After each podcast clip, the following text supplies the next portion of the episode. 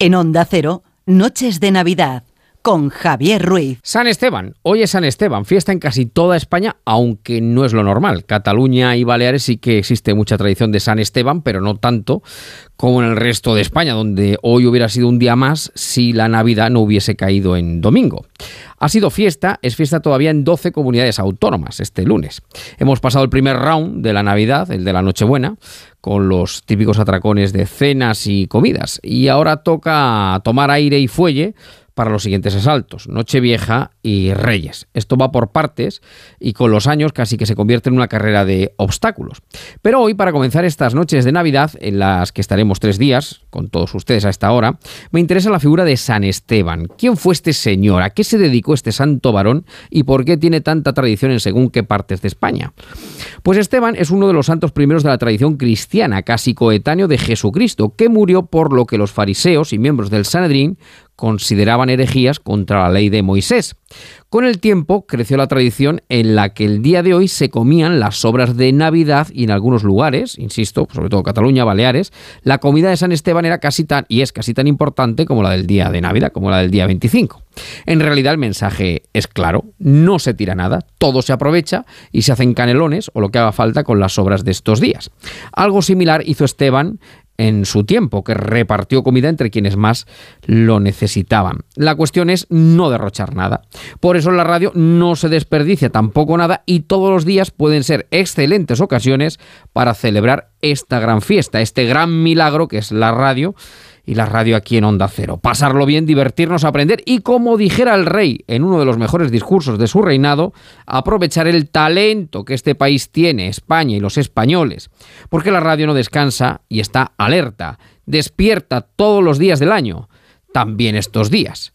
Feliz Navidad y que empiece la fiesta. En Onda Cero, Noches de Navidad con Javier Ruiz.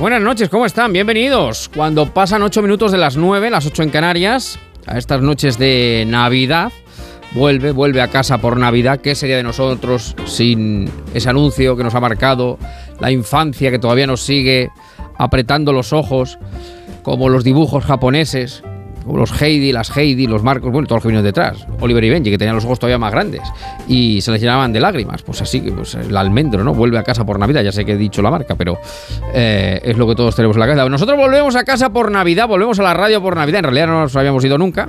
Estábamos aquí corriendo la banda y, claro, Rafa La Torre y todo el equipo de la Brújula han dicho que había que comerse el turrón y echarle quintas al pavo y ya hemos venido nosotros a um, estar unos días con ustedes, que es maravilloso porque además eh, es una semana, esta última del año, muy provechosa, hay que dejar hecho lo que no ha dado tiempo.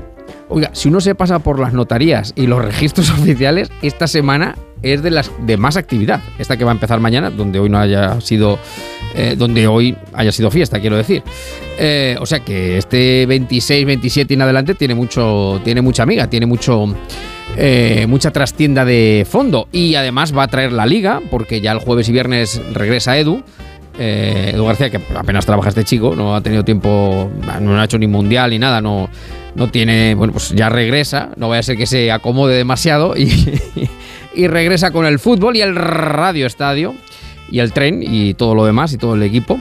Pero estos días estamos nosotros aquí, en este tiempo de radio, noches de Navidad hasta las 11, momento en el que vuelve Azpiroz y la brújula, pues sobre todo tratando de entretenernos, de pasar un buen rato, de aprender, de reírnos, de disfrutar de lo bueno que trae la vida, de lo bueno que trae la Navidad. Hoy, bueno, pues con una, unos primeros espadas, enseguida nos vamos a poner un poquito en orden, eh, por ejemplo, con eh, eh, eh, nuestros queridos eh, César Martínez y Isa López. Vamos a ponernos un poquito en forma después de las primeras comilonas de Navidad. Vamos a mm, tener también nuestro balcón a la historia con Javier López Galiacho. Vamos a adelantarnos algunas de las efemérides que vendrán en el año 23. Por ejemplo, en el 23 se conmemoran los 200 años del final del tren neoliberal, la experiencia que hubo en España de 1820 a 1823, o por ejemplo el centenario también del golpe de Estado de la dictadura de Primo de Rivera, de Miguel Primo de Rivera, septiembre de 1923. De ello hablaremos en los balcones a la historia de estos días. Hablaremos de libros, hablaremos de eh, panetones, de dulces, mm, por supuesto la actualidad del día con nuestro lobby habitual, en fin, todo lo que va siendo actualidad y lo ustedes, los oyentes, a través del 686 974-931, que es el WhatsApp del programa, 686-974-931, o a través del grupo de Facebook, La Terraza en Marcha, ahí estamos, los 365 días del año. Eh, como dicen los jóvenes, 365, eh, no, 24-7, eh, 24-7, eso es lo que se dice, 24 horas, 7 días de la semana. Es Navidad y lo suyo es empezar con villancicos, eh, pues este programa pues eh, tiene la buena costumbre del villancico o de la canción de Navidad. Y hombre, pues vamos a empezar por aquí, por España, ya que estamos, ¿no? Luego nos podríamos a América o algún otro sitio. Pero un familio de. Un, perdón, un, un villancico de campanillas ejecutado por la familia Montoya.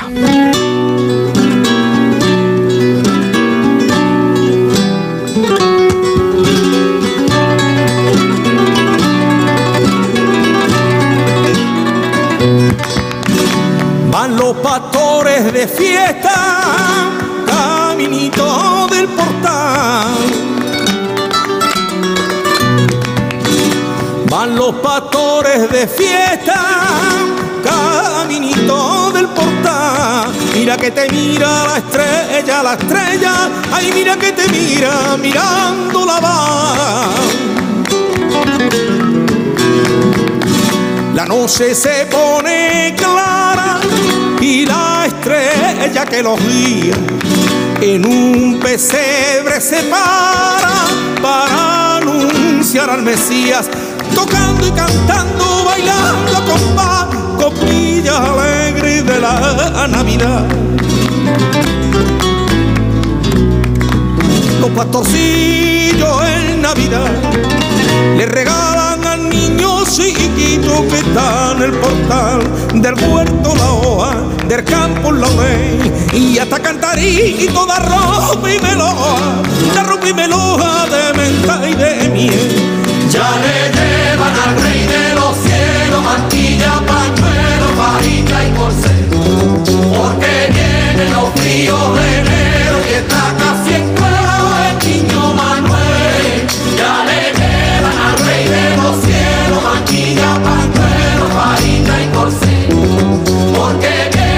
los fríos de enero y está casi en el niño Manuel.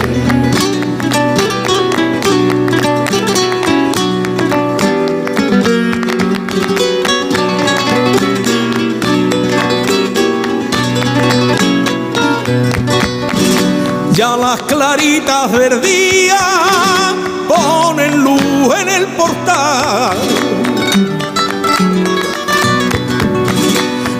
Las claritas del día ponen luz en el portal. Mira que te mira su niño María. Ay, mira que te mira mirándolo está.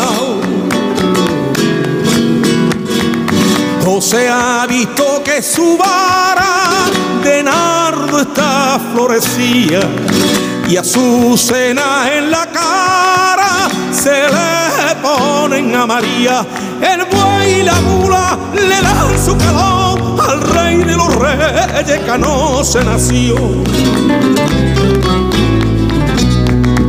Los flamenquitos en Navidad le regalan al niño chiquito que está en el portal del huerto la hoja, del campo lo ve. Y está cantarito que la rompe y me loba, ay la rompe y me loba de menta y de miel. Ya le rey de los cielos, mantilla, pañuelo, fajita y corcel. Porque vienen los fríos de enero y está casi en prueba el niño Manuel. Ya le llevan al rey de los cielos, mantilla, pañuelo, fajita y corcel. Porque vienen los fríos de enero y está casi en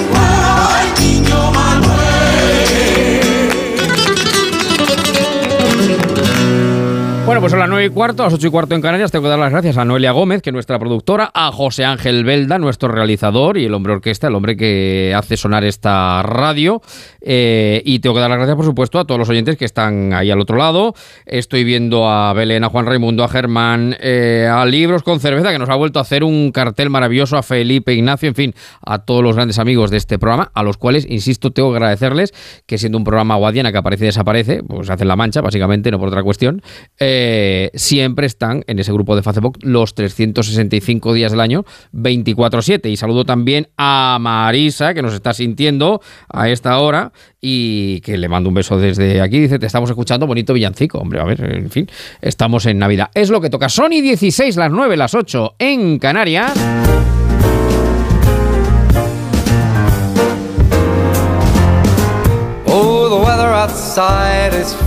Y hemos pasado el primer round de la, de la Navidad, eh, de la Nochebuena, pues la cena, la comida, eh, la precena, la poscena, el San Esteban y el lontananza se adivina ya la noche vieja. Bueno, eh, y yo pensando, pensando, digo, mm, bueno, esto habrá alguna manera de combatirlo o de hacerle frente, porque claro, tanto atracón, tanto empacho, esto los estómagos pues en fin, eh, luego les pasa factura y a los cuerpos, que los cuerpos pues son los que son y, estamos como estamos. Entonces, pues me he puesto en manos de, dos cracks, de dos auténticos expertos en ejercicio físico, en salud, en deportes.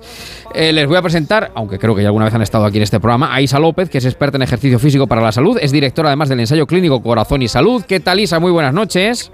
Buenas noches, Javier. Pues bien, aquí esperando para comunicarnos con vosotros y, ayudar hasta a estos atracones, a ver cómo los podemos remediar. Madre mía. Ahora vamos a ponernos a, a pensar en condiciones. Y César Martín, que es director de los Centros Oxígeno Sport Igualnes, ¿qué tal César? Buenas, noches, señor Javier. Buenas ¿Cómo noches. Estamos? Qué alegría. feliz Navidad, feliz Navidad, feliz Navidad. Igualmente, hombre. Lo primero. Bueno, vosotros estáis bien, ¿no? Pues sois sanos, sois gente. Una pregunta para, para gente como vosotras, para como vosotros, que sois gente sanísima, deportista, que estáis en forma. Estos días, ¿vosotros os pasáis un poco o no os pasáis? Confesaros ahora que no os escucha nadie, que no os siente nadie. A ver. Pero, pero vamos a tener que. ¿Penitencia? ¿Va a haber penitencia o no? No, no, no, no. Si es para que el resto de los mortales no nos sintamos. escucha nadie, ¿verdad? Nadie, nadie. Bueno, venga, pues vamos, vamos, a decir que pecamos cual mortal. Totalmente. Claro, claro, totalmente. y creo que, eh, hablando un poco de, lo que es el ejercicio y la salud, pues compartir y convivir con la familia conlleva eh, disfrutar, como no, de, de, la comida, disfrutar de la vida y siempre, hombre, teniendo un poquito el control sin volvernos locos, pero eso sí, disfrutando de la compañía y de, la buena comida que, podemos disfrutar en estas fechas. Sin duda. Bueno, Isa y César son expertos, ya digo, en, en, ejercicio físico, en deporte, ya muchísimos años. Eh, son unos cracks en sus disciplinas. Además, ahora incluso con Isa podemos hablar alguna cosa de, un, de ese estudio que al que he citado, que me parece muy interesante. Pero yo, eh, básicamente, el comunicar con vosotros es, bueno, pues, pues eso, ayer ya, después del primer atracón, yo, en fin, uno que hacía en Ciudad Real, en la, en la capital que le vio, en la ciudad que uno le vio nacer, hacía la Vía Verde, que la Vía Verde son 6 kilómetros, que, une en Ciudad Real con Poblete, fijaros, fijaros, cuál es mi, mi pobreza, mi pobreza física, pero es hasta donde llego. Y claro, yo veía uno a otro sofocado, tal. Digo, mira, este ya está pagando lo de la cena de anoche, este ya está pensando en la comida de mañana. Bueno, la cuestión es cómo podemos. Eh, digamos, de una manera razonable, eh, hacer frente a estas comilonas. Si hay, eh, podríamos pautar alguna serie de ejercicios, de tabla, que sea fácil a los oyentes estos días de Atragones para tratar de llevarlo de la mejor manera posible. Porque además César dice una cosa que me, me, me, gusta mucho y, y recalco, que también a nivel usuario, a nivel general, debiéramos distinguir entre deporte y ejercicio físico, que a veces eso conlleva eh, cierta confusión. César. Bueno, a ver, yo creo que lo primero es eh, dejar los atracones solo para mesas de Navidad. Correcto, es decir, que los atracones se queden en nuestras cenas navideñas y que eh, la práctica de ejercicio que hagamos la hagamos de forma moderada. Eso creo que es lo más importante. Es muy difícil revertir los atracones navideños eh, a base de quemarnos y machacarnos a través de, ejercicio físico, ¿vale? Y comentando un poco lo que lo que planteabas, sí que eh, el oyente en general eh, debe empezar a, diferenciar y a tener claro qué es realmente el deporte y qué es el ejercicio físico, ¿vale? Que no es lo mismo. Y el deporte, el deporte está asociado eh, principalmente al rendimiento, a la exigencia máxima, a conseguir mejores resultados en cuanto a tiempos en una carrera, en un ciclismo, en, eh, en cuanto a levantamiento de peso máximo. Hablamos de rendimiento, hablamos de eh, un ejercicio que eh, está destinado a conseguir eh, triunfos, méritos y que al final ese deportista vive de ello, ¿vale? Pero eso sí, pasándole una factura física, como casi en todos los deportistas profesionales, al final termina su carrera profesional con alguna secuela y alguna lesión que han tenido a lo largo de su carrera profesional. Entonces, cuando hablamos de deporte, eh, nos tenemos que pensar en ese rendimiento principalmente. Y cuando hablamos de ejercicio físico, es aquel que es pautado y cuyo objetivo principal es la mejora de la calidad de vida. Es decir, si nuestros oyentes tienen que pensar que el ejercicio que hagamos hoy, lo que nos tiene que producir es que mañana, cuando nos levantemos de la cama, estemos mejor. Si lo que vamos a hacer hoy, no mañana cuando levantemos vamos a estar peor, preferiblemente no lo hagamos, sencillamente. ¿Vale? Entonces, eh, bueno, siempre los primeros consejos que nosotros damos es ponerse manos de profesionales. Y los atracones, como decíamos, vamos a dejarlos eh, para las cenas de Navidad, que ya tenemos bastantes. Bueno, pues yo creo que lo que has dicho ya, es importante para empezar, porque hay algunos que, claro, se quieren matar el primer día y el primer día, pues no es imposible matarse. No, no, no tiene sentido de, de, ninguna clase. Bueno, entonces vamos a pautar, vamos a nivel usuario, vamos a nivel, pues eso, de, de lo que. A nivel de mortales, Isa. Eh, ¿Qué sería o cuál sería, por dónde podríamos empezar una pauta de entrenamiento que sea sencilla y que, oye, pues al final, lo que hablamos antes de pecar un poco medio, medio en broma, bueno, pues que el pecado nos sirva como base de, no penitencia, pero sí de empezar, bueno, pues una vida algo más saludable, Isa. Pues mira, Javier, ahora lo que nos encontramos en los centros es gente que ya entrena, pero que en estas fechas pues paran un poquito, ¿no? Mm. Se pegan, como tú dices, esos atracones, encima no nos primamos de nada, ¿sabes? Es, venga, vamos a disfrutar de todo y luego vamos al gimnasio y nos pegamos con el látigo. Y lo que estamos haciendo con el ejercicio en ese aspecto es usarlo, ¿no? Como una como si fuera un castigo y no tiene que ser así, no puede ser un remedio a esos atracones que nos pegamos, ¿vale? Entonces, esta, esta gente que ya entrena, pero que en estas fechas se lo toma como en plan más relax, pues decirles que más no es mejor, que ellos mejor que nadie saben que el entrenamiento pues no debe ser un castigo, que si no sabes que vamos a abandonar, el ejercicio hay que hacerlo pues moderado, un mínimo de dos días a la semana mm. y con sus rutinas que están llevando pues hasta el momento. Y luego nos vamos a encontrar con ese otro cliente que va a comenzar después de las fiestas, que yo creo que ese es el que a mí me preocupa, ¿sabes? Mm. Porque el que ahora para un poquito eh, es el que ya está entrenando, ¿no? Y entonces utiliza un poco de remedio el ejercicio para quemar ese exceso de, calorías. Pero a mí me preocupa un poquito más el cliente que nos vamos a encontrar después de las fiestas, con esos propósitos de año nuevo. Pues a esos clientes yo les diría que hay que ponerse en manos de profesionales, eso sí, siempre, y que hay que tomárselo con, con tranquilidad, ¿vale? Que no más es mejor y que cada persona es un mundo y como cada persona es un mundo, si has decidido, porque cuando una persona da ya el paso de venir a un centro de acondicionamiento físico, a un, a un gimnasio, ya se lo ha pensado mucho, ¿vale? Entonces, si ya lo tenemos en nuestros centros, hay que aconsejarles bien, hay que guiarles. Estas personas que vienen por primera vez no saben absolutamente nada y confían en nosotros. Entonces, nosotros, que tendremos que ser buenos profesionales, debemos guiarles hacia este objetivo que ellos quieren conseguir. Pero una vez que ya están en el centro, no hay que dejarles escapar porque realmente ya sabemos todos los beneficios que tiene el ejercicio y, ponerse en buenas manos. Ese es el consejo que yo doy, ¿vale? Sobre todo pensando en este cliente nuevo que va a venir después de fiestas. Sí, que vendrá quizá con eh, que hay que recordar que, que no hay no hay nada que sea milagroso y que lo importante, creo, creo, corregidme, porque yo soy un converso al ejercicio físico de última hora y bueno, ya me he dado cuenta, ya me caí del caballo como Saulo, eh, lo importante es crear el hábito, es decir, eh, crear el hábito a ser posible diario, a ser posible diario, Isa. Sí, lo que pasa, Javier, que si el usuario asocia venir al centro a hacer ejercicio a sufrir, eso va a durar poquito, ¿vale? hay que plantearlo de otra manera, hay que plantearlo de otra manera, sí, porque el ejercicio realmente no se tiene que hacer como, no se puede utilizar como herramienta ¿Mm? que, vaya a como a combatir esos excesos que tenemos, ¿no? Entonces, usarlo como remedio no es el objetivo. Si lo utilizas como remedio, vas a tirar la toalla. Si realmente es la primera vez que vienes al centro y has dado ese paso. Entonces, un poquito a poco. Más no es mejor. Correcto, correcto, correcto. Poquito a poco y pautado, pero de manera, pues eso, más o menos habitual. Oye, aprovechando que estás aquí, eh, porque lo he citado al principio y me parece muy interesante, eh, además César me lo contaba esta mañana, y bueno, yo creo que incluso en algún otro programa hemos eh, hecho mención a, ese ensayo clínico que estás realizando, que se llama Corazón y Salud, precisamente de cara pues, a mm, demostrar, ¿no? Todos los beneficios que tiene el ejercicio físico en la salud y más en concreto creo que estás eh, trabajando eh, la cuestión de la hipertensión arterial. Isa. Sí, estamos Corazón y Salud, es un, un estudio de ejercicio físico y patología cardiovascular y concretamente con pacientes hipertensos. Sí, que es, es, cierto que hay una literatura científica muy grande que nos respalda detrás, donde se dice que el ejercicio físico pues realmente es muy efectivo para... Eh, hay un estudio de 2015 que te dice que hasta 26 eh, patologías crónicas.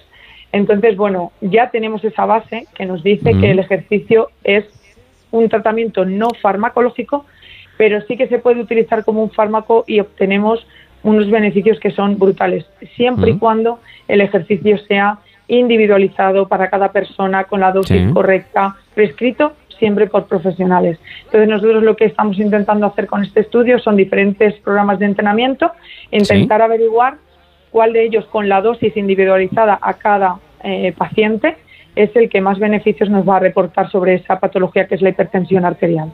O sea que, claro, fíjate, ¿y con cuántos, cuánto, con cuántos pacientes has podido trabajar, Isa? ¿O estás trabajando? Pues vamos poco a poco porque tenemos 90 pacientes. Okay, es una, que son 90, que son 90 con sus nombres y apellidos cada uno. Sí, sí, exacto. Es una muestra, queríamos una muestra potente. Y vamos, la gente está súper contenta. Les intentamos también eh, enseñar, ya que están en este. Hay gente, eh, nuestro ensayo, uno de los criterios de inclusión es que fueran sedentarios, nunca han hecho ejercicio. Es la primera vez que venían a un centro. Entonces les estamos intentando también educar, enseñarles, darles que vean la importancia que tiene el ejercicio. Yo siempre les digo, yo os lo cuento, pero lo que yo quiero es que vosotros lo viváis y que realmente sintáis los beneficios que tiene el ejercicio. Claro, claro. Lo experimentéis. Bueno, eh, por tanto, por, por resumir y por como cloenda, como conclusión, eh, para aquellos que quieran eh, comenzar a empezar, pues lo mejor es ponerse siempre en manos de profesionales. Menos es más, no más, porque más normalmente suele ser menos el primer día o los primeros días. Y no obstante, César, pues digamos que estos, estas, pues eso, entre Nochebuena, Nochevieja quedan Reyes, o sea que todavía quedan dos golpazos buenos. Digamos que, bueno, tú lo has explicado antes, ¿no? Quizá, bueno, deportistas, pero no nos el caso que estamos hablando ahora, pues dejan un poquito el entrenamiento para luego volver, pero el común de los mortales, para mantenerse, ¿qué debiera hacer? Pues eh, salir un poquito a andar, correr un poquito, o su tabla hacerla en vez de todos los días, pues dos días a la semana, eh, ¿qué sería lo idóneo? Pues dentro de las cualidades que, deberíamos de trabajar, eh, tenemos que tener en cuenta esa parte cardiovascular, la parte de fuerza y la parte de movilidad articular, ¿vale?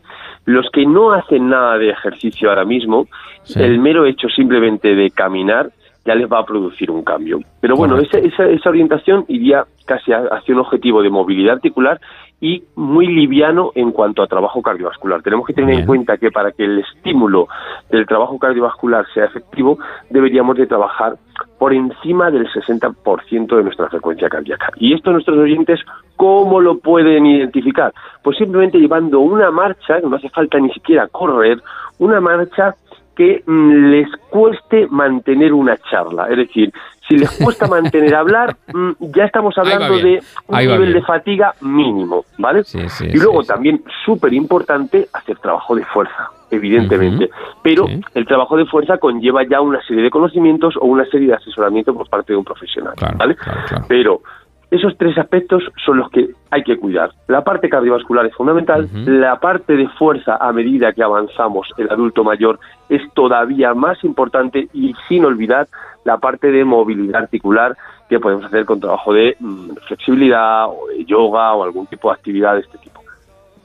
Bueno, pues ahí queda, pautado eh, y dicho por dos expertos, eh, dos grandes conocedores de la preparación del ejercicio del deporte, como son Isa López y César Martín. Oye, ¿dónde os podemos seguir en redes o, que os podamos, eh, claro, hipear un poquito lo que hacéis? Claro que sí, hombre, pues mira, eh, arroba oxígeno en todas prácticamente las redes, en Twitter, en Facebook.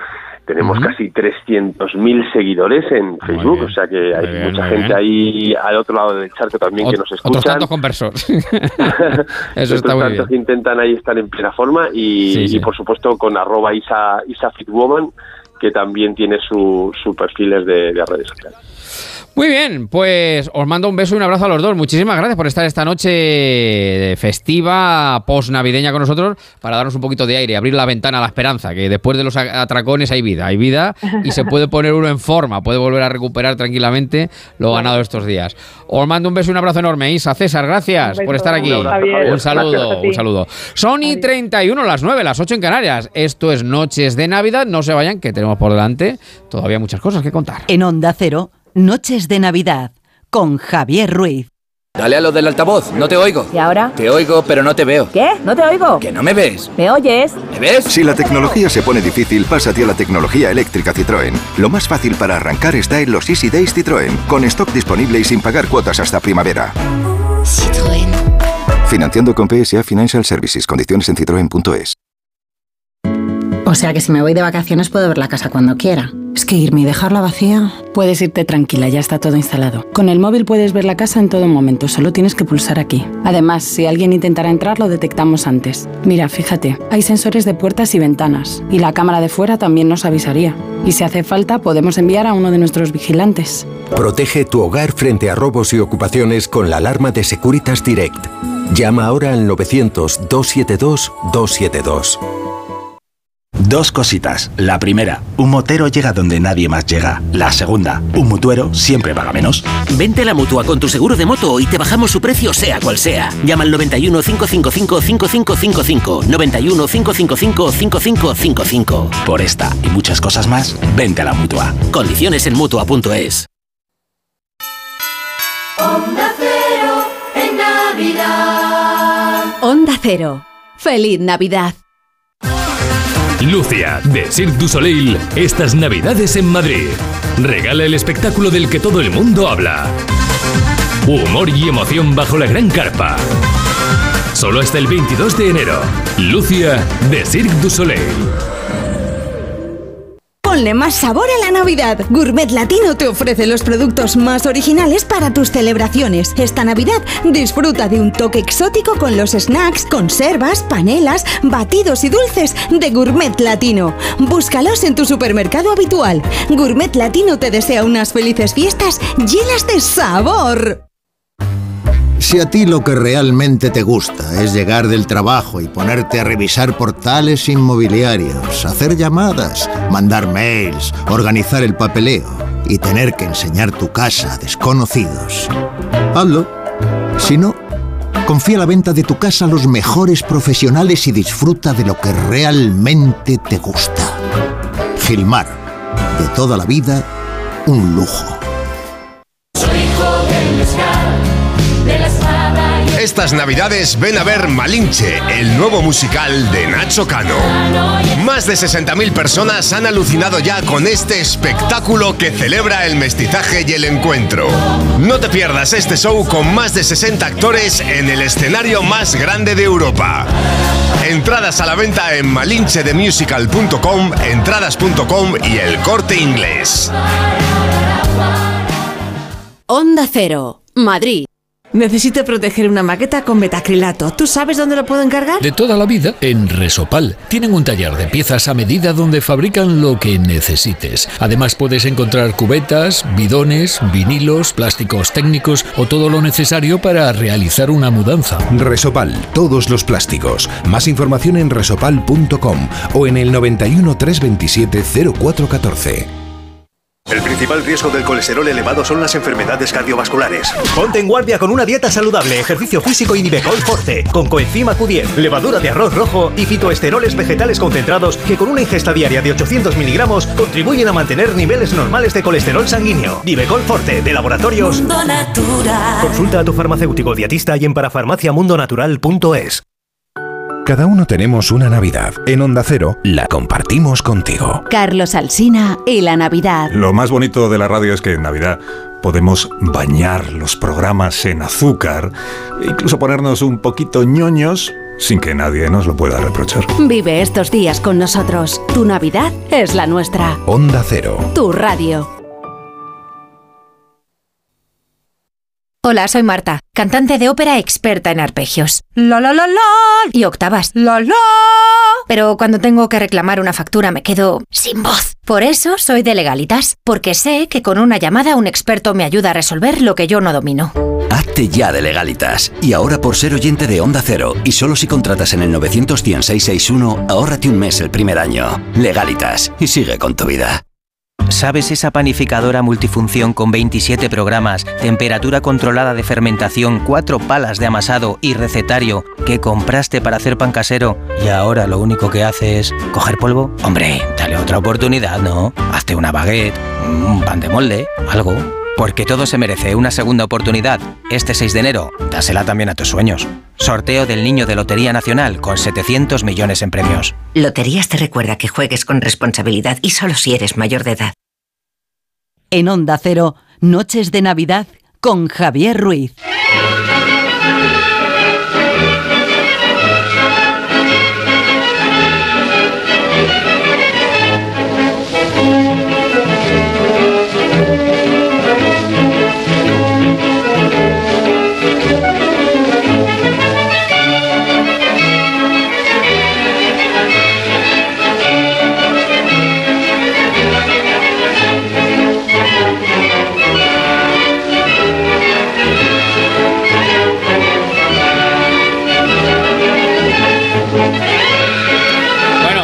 Inocentada, ¿eh? ni nada por el estilo, ni se han equivocado, ni están. No, no, no, no. eh, Esto es Onda Cero, eh, nuestras noches de Navidad.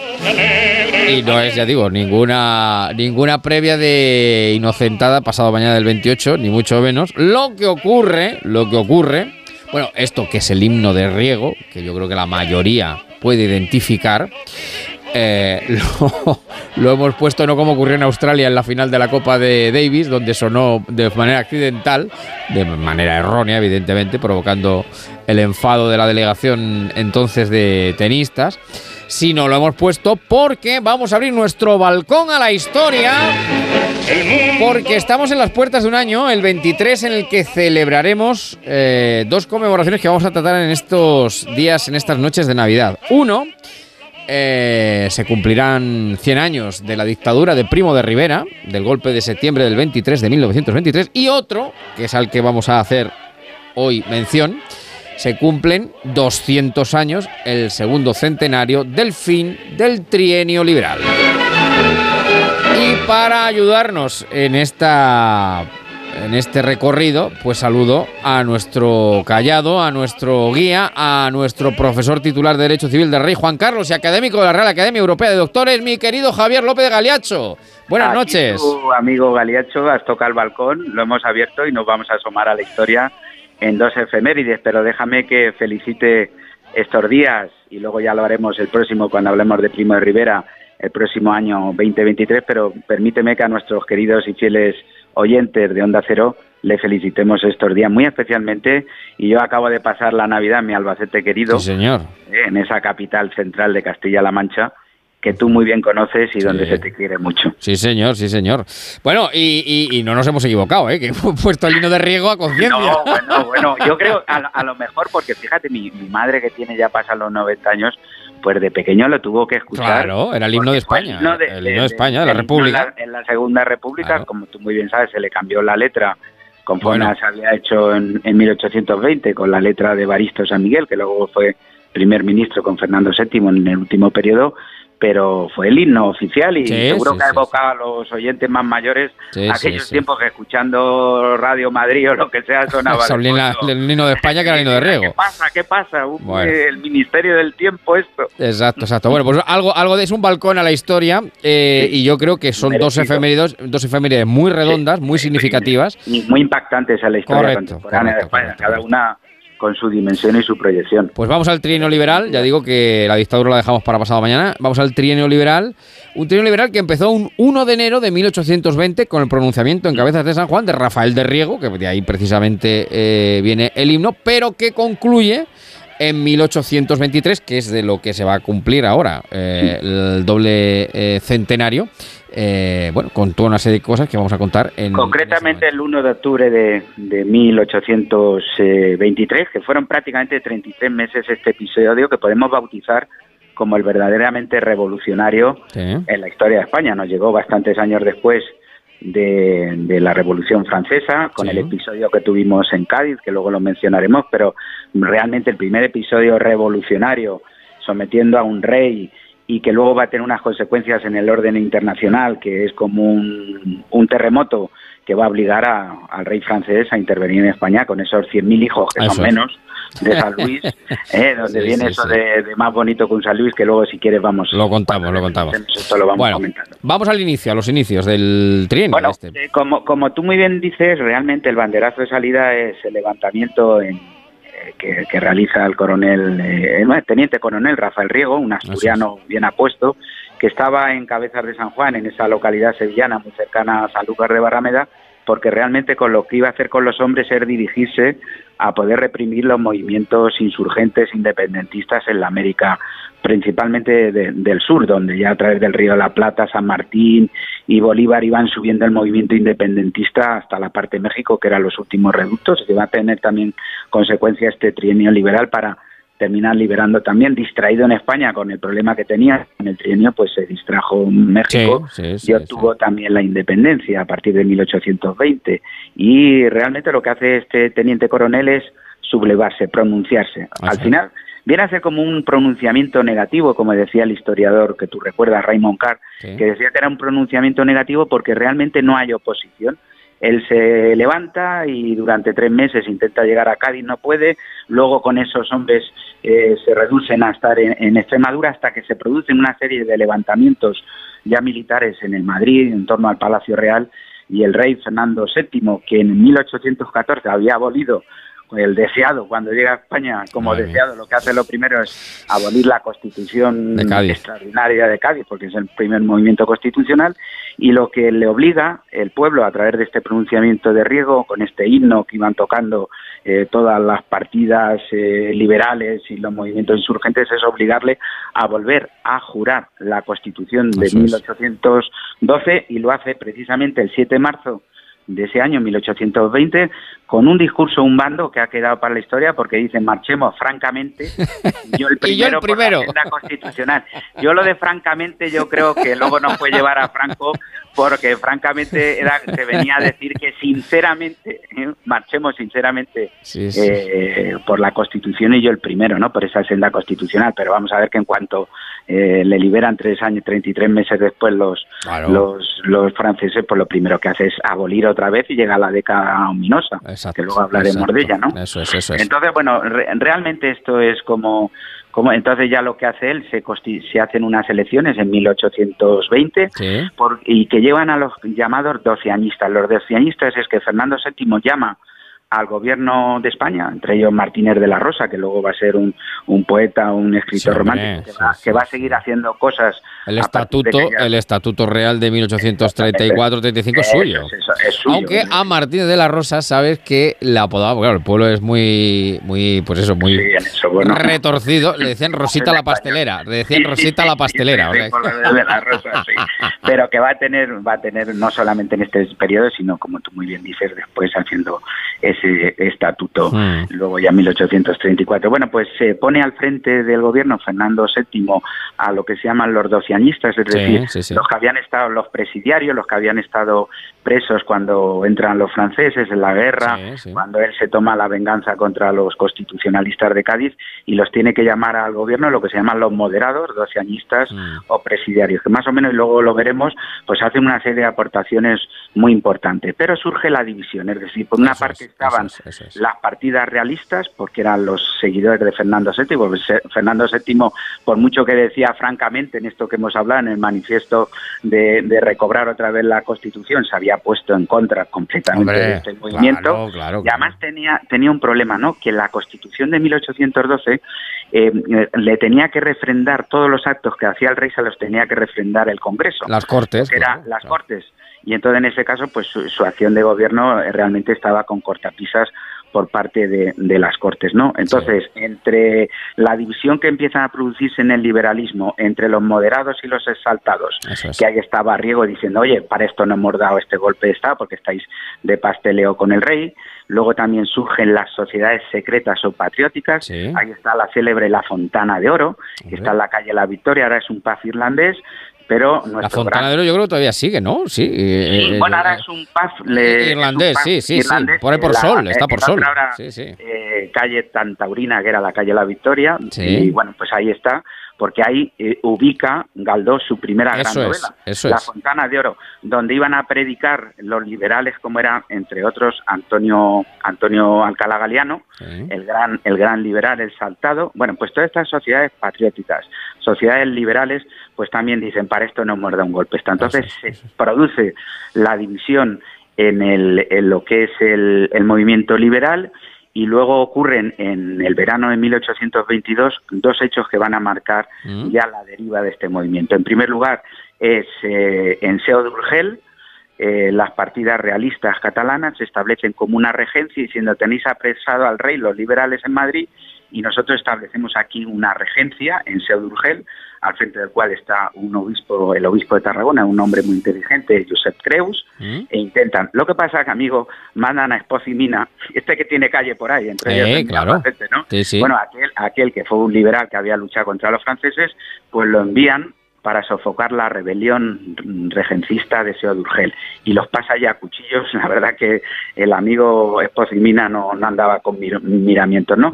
Y acaban con este eh, foco y luego en Madrid la Guardia Real, que aprovecho para mandar al capitán Manuel del Hoyo, que hoy en día es el portador de la Guardia Real, ese destacamento que siempre está al lado del rey, pues se producen una serie de sublevaciones en torno a- al Pardo de Madrid que también son sofocadas. Y entonces lo que hace es se va Martínez de la Rosa y Fernando VII no se ve más remedio que traer a los exaltados y pone al frente a Daisto San Miguel, un militar que es el que le va a dar la letra al himno de Riego, pero que está muy alineado en torno a Riego. ¿Y Riego qué está haciendo entonces?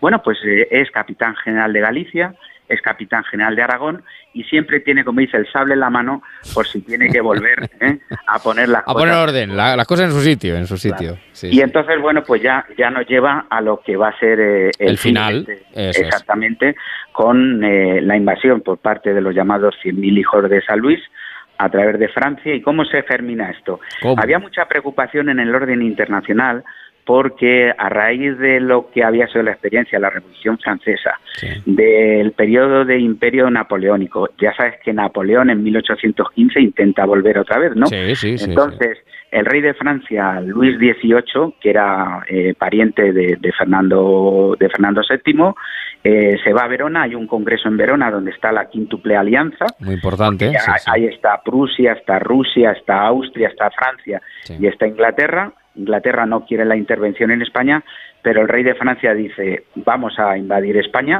apela a los 100.000 hijos de San Luis, eh, encomendándose a la- al antiguo rey Luis, que fue, que fue santo, aunque su vida tuvo poco de santo, y lo que hace es que, eh, instado también por Chateaubriand, el escritor, que era su ministro de Asuntos Exteriores, pues pone al frente al duque de Angulema, entran en, en marzo-abril de 1823 por la zona del río Vidasoa, que es el País Vasco, y otro destacamento por Perpiña, pero principalmente el que se bajaría ahora mismo de Irún a Madrid, Sí, ¿no? por sí, la carretera nacional sí, 1. sí, sí, sí. Pues entonces van bajando, no hay prácticamente oposición en el, en el, en, en el ejército español, en torno a unos 80.000 hombres, pero por eso es que no se mancha ni el traje. Como estos toreros ya veteranos, ¿sabes? que no se manchan el traje toreando, pues los amigos franceses, que no eran 100.000, en torno a 80.000 los que bajan a. España, además se llamaba la expedición del España, la expedición de España, se le bautizó así, y llegan a Madrid, el, el gobierno liberal con el rey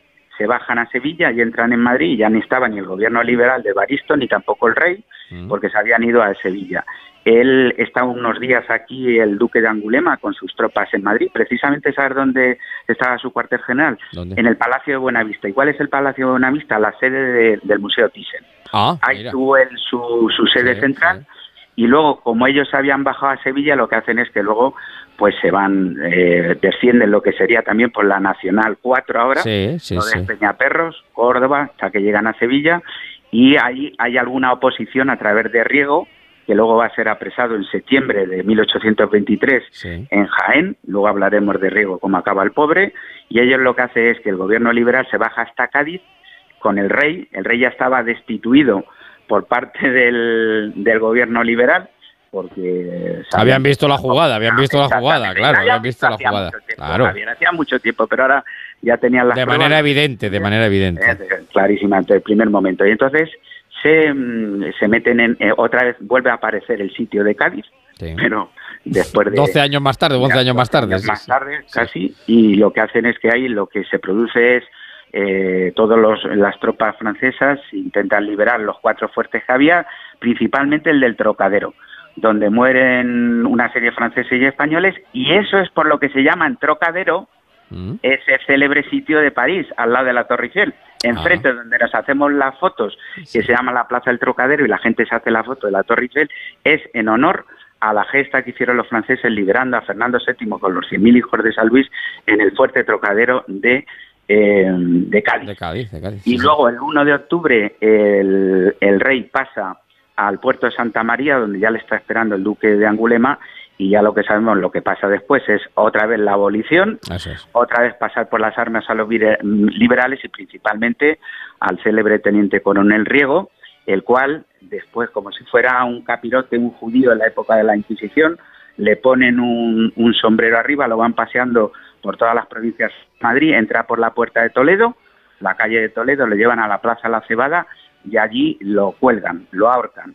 Se había dicho que por traidor había que descuartizar todos sus, sus restos y repartirlos por distintos lugares, pero al final se respeta el cuerpo del, del teniente coronel Riego. Bueno, eh, dos cosas antes de ir a las aportaciones y a la lección. Eh, una, por curiosidad, lo, del- lo del San Luis, que decíamos que más bonito que un San Luis, eh, eso viene de ahí un poco. De, de- Sí, que- no, exactamente esto que yo, a mi abuela me dice, hoy viene más bonito que un San Luis. que un San Sí, Luis. sí. Y, y venía Bueno, el San Luis de Francia, vamos. Ah, Es que iban impecablemente, además como no Claro. tuvieron ninguna, llegaron, llegaron a Madrid prácticamente con el sin bajarse del autobús, sin bajarse del Sin autobús. bajarse del autobús habían ganado el partido por Eso goleado, ¿no? Eso es. Entonces ahí viene, igual que te he dicho lo del plumero. Eso es. Y, y lo de se te ve el plumero, eso también viene de esta época, Mira, ¿no? lo de se te ve el plumero era porque eh, para defender el movimiento liberal hubo también algunas eh, milicias eh, de, de ciudadanos, de la sociedad civil. Entonces estos llevaban un traje, como pueden ser los de protección civil de ahora más o menos, Sí. pero eh, tenían un plumero. Entonces, eso era por lo que se le distinguía que era liberal. Y entonces, en aquellos tiempos, entre absolutistas y liberales, el absolutista le decía al otro, se te ve el plumero, eres liberal. Eso es. Y ahí viene, Y ahí viene, ahí viene. Bueno, ¿cuáles serían, a tu juicio, las principales aportaciones del trienio? Mira, ya no sería igual la vida política, porque ya han empezado a nacer los partidos o los protopartidos políticos, el constitucionalismo y sobre todo una cosa ahora que se está volcando el concepto. Tú sabes que en estos días que estamos viendo de tensión constitucional, Sí, sí, sí. se habla por algunos de soberanía popular y nada de soberanía popular. Es lo de Cádiz y del trienio nacional, soberanía nacional. Eso es, ¿Eh? eso es. Reside Que no es lo mismo, que no es lo mismo. No es lo mismo, no lo mismo. que interesadamente. Luego también es la primera vez que se vota, porque bueno, en Cádiz se votó, pero como estaba sitiada, pues realmente solamente los que estaban en la primera vez, que se celebran dos veces, en 1820 y en 1821, a través del sufragio universal indirecto, se establece la primera ley de instrucción pública en España, Mm. que nos va a llevar luego al ministro Moyano, etcétera. El tema de las haciendas públicas, por primera vez se establece un sistema de cobros a través de impuestos, a través de lo que se conoce de hacienda pública. El reparto de España en provincias, que Sí, prácticamente ha sido el mismo, lo único que luego ya sabes que las Islas Canarias se dividieron en, en dos, entre Sí, lo que era eh. Tenerife y Las Palmas. Luego, la aparición de lo que se llaman las sociedades patrióticas y sociedades liberales, es decir, se interviene en la política desde la sociedad civil. Luego también la llamada ley de imprenta, lo que nos va a llevar luego a la ley de libertad de prensa. Sí. Se abolen también los señarías. Aparece el primer código penal, ahora que se está hablando estos días del primer El Código del Penal, código sí, sí, penal, la malversación, etcétera. El primer código penal que se hace en España, el primer intento de codificación es de 1822, Sí, en- de este trienio liberal. Y en último lugar, a pesar de estos movimientos de sables, etcétera, hubo una gran emergencia cultural de nuestro teatro, el Duque de Rivas, etcétera. Incluso Madrid coge mucho auge frente a la antigua Sevilla, que tenía un poco el dominio por su relación con la colonia. Madrid, ahora que también está de moda, pues, pues emerge y se produce la gran eclosión. Yo creo que con estos 10 eh, 10 varillas eh, podemos decir que han sido los grandes triunfos de este trienio liberal que luego va a tener una influencia en todo el movimiento constitucional y democrático que nos lleva hasta nuestros días. Bueno, madre mía, que estamos en una época de la, de la historia tan apasionante, tan tremenda, eh, que claro, se podría sacar fleco de todo y tirarnos así tre- tre- tres días. Bueno, la- y la lección, la lección que, que extraes como Pues, Mira, yo, maestro de la eh, pues, historia. yo, yo creo que, y lo estamos viendo últimamente, que nos eh, todos los desastres que está teniendo España es por falta de unidad, ¿no? Mm. Lo hemos visto ahora hasta con el Mundial de Fútbol, que no había unidad, ¿no? Sí, sí, cuando sí. hubo unidad, pues fuimos campeones del mundo.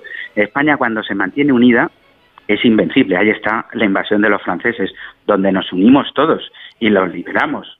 Sí, sí, liberamos sí, a España de la influencia francesa. Pero en cambio aquí los franceses se aprovechan y por eso no hay, porque estaba dividido el movimiento liberal, tenía por una parte a los exaltados y por otra parte a los moderados, los docionistas, los presidiarios que venían de la Constitución de Cádiz de presos y realmente la división, ¿eh? divide y vencerás, dijo el rey. Aquí Sí. lo que vamos a hacer es que se dividan entre ellos y por eso cuando entran los franceses, pues lo que dices tú, se ganó el partido sin bajarse el autobús, Así es. mató el toro sin mancharse el traje. ¿no? Es. Los Bueno. franceses. Yo creo que es la gran lección que nos da la historia. Pues, como siempre, en fin, Es que, eh, bueno, querido tocayo y amigos de Onda Cero, no, Re- reducir en unos minutos. Ah, muy complicado, muy complicado, muy complicado. No, pero yo, yo creo que nos damos una idea, nos damos- se queda una idea de, de la importancia de ese trienio y de lo que supuso, ¿no? Luego después esos 100.000 hijos de San Luis, que es lo que se conmemorará el año que viene, el año 23. Exactamente. Y vuelvo a- y otra lección que nos dejan estos tiempos de turbulencia política es el liberalismo. El liberalismo entonces no era económico, el liberalismo era soberanía nacional y constitución. Y yo creo que en este momento otra lección Sin ¿eh? cuando estamos viendo estas Es lo que tensiones. salva a España siempre, eso es lo que termina salvando a Constitución, España. Constitución, que es lo que hemos votado entre todos. ¿eh? Querido, sí señor, querido. Javier, te mando un abrazo Pues nada, enorme. Te mando un grandísimo abrazo. Un Javier. abrazo enorme, gracias. Adiós, adiós. adiós. En Onda Cero, Noches de Navidad con Javier Ruiz. Esta Navidad es mejor, muchísimo mejor, porque por ser de mi Movistar puedes pedir a los Reyes Magos no un Samsung, sino cuatro. Un smartphone Galaxy S21 FE 5G para tu padre, una tablet Galaxy A8 para tu abuela y dos Galaxy Watch 4 para ti y tu hermana. Y lo mejor, los cuatro desde 9,20 euros al mes y en casa en 72 horas. Infórmate en el 1004 o en tiendas Movistar. O sea que si me voy de vacaciones puedo ver la casa cuando quiera. Es que irme y dejarla vacía. Puedes irte tranquila, ya está todo instalado. Con el móvil puedes ver la casa en todo momento, solo tienes que pulsar aquí. Además, si alguien intentara entrar, lo detectamos antes. Mira, fíjate, hay sensores de puertas y ventanas, y la cámara de fuera también nos avisaría. Y si hace falta, podemos enviar a uno de nuestros vigilantes. Protege tu hogar frente a robos y ocupaciones con la alarma de Securitas Direct. Llama ahora al 900-272-272. Have yourself a merry little Christmas. Let your heart be light. From now on, our troubles will be out of sight.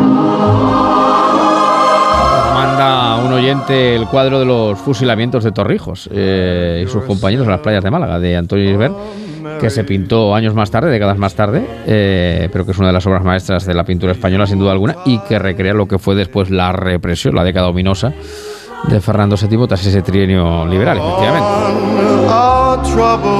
Y la lección a la historia más presente que nunca eh, en torno a la unión barra división, como decía el maestro Galiacho. Bueno, vamos a llegar a las 10, las 9 en Canarias, dice Germán aquí en el Facebook, dice Barcelona, Navidad 1962, Gran Nevada paraliza la ciudad. Barcelona, 26 del 12 de 2022. 21 eh, grados a las 14.30 horas. Dice cambio por no decir cachondeo climático. La verdad es que sí, eh, está haciendo un tiempo eh, casi, casi, casi primaveral en estos días de Navidad. Como digo, llegamos a las noticias. Después, otra horita más de noches de Navidad. Además, vamos a seguir comiendo. Vamos a hablar de panetones, de dulces, de polvorones. En fin, que es lo que toca. Estamos en Navidad, pues hay que comer. Noticias, seguimos.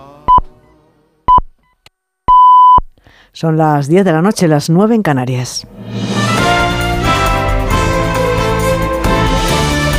Noticias en Onda Cero.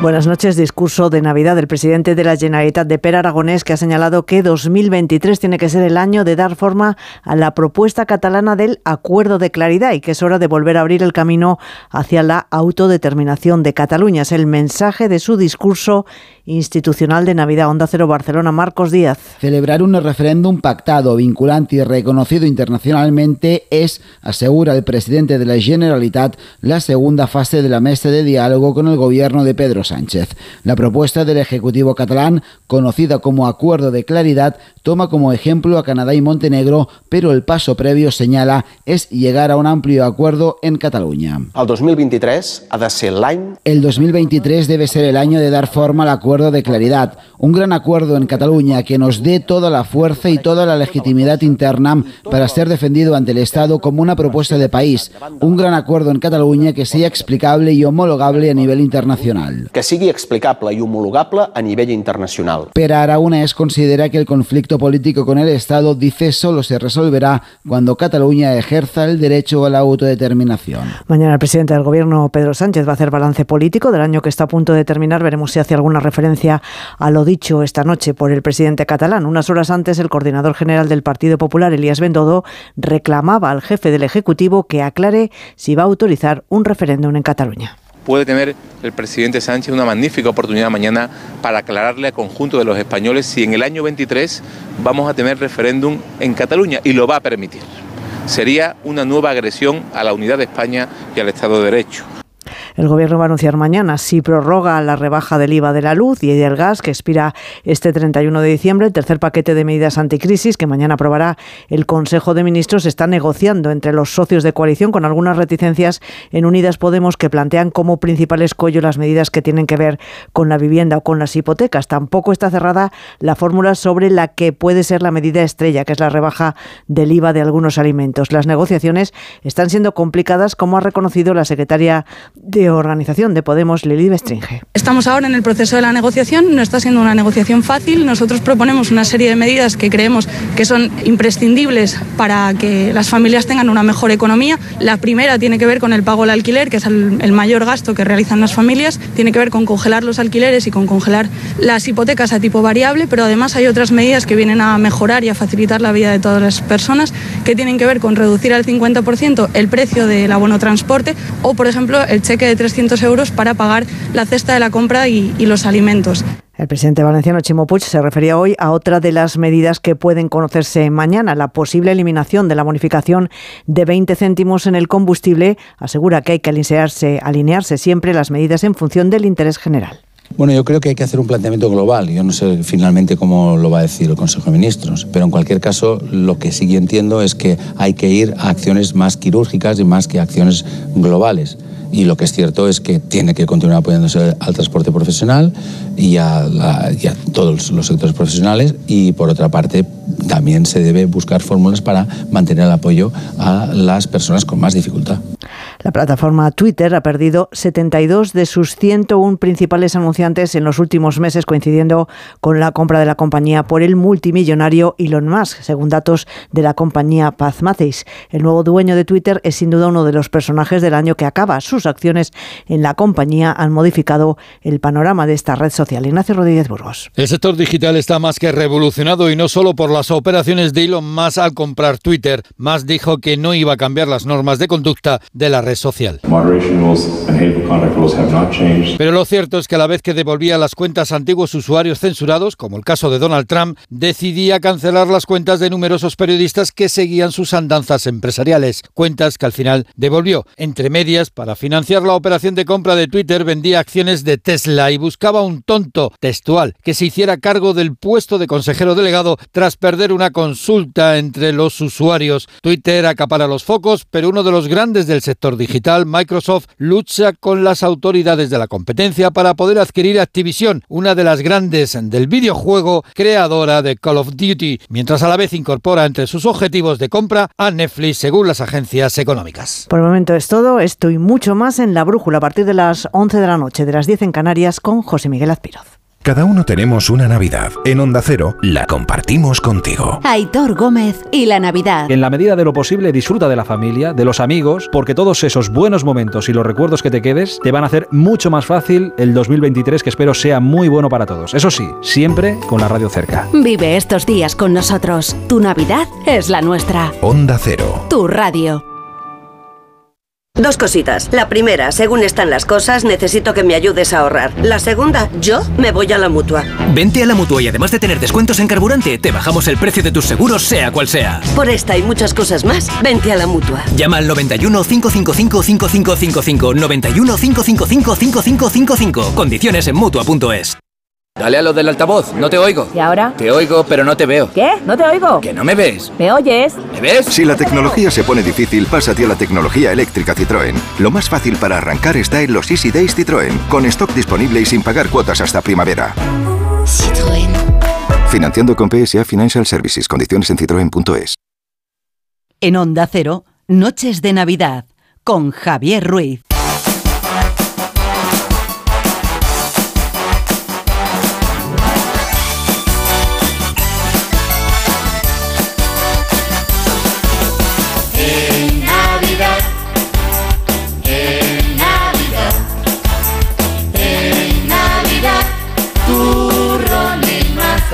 Claro, lo que toca, 6 minutos sobre las 10, las 9 en Canarias.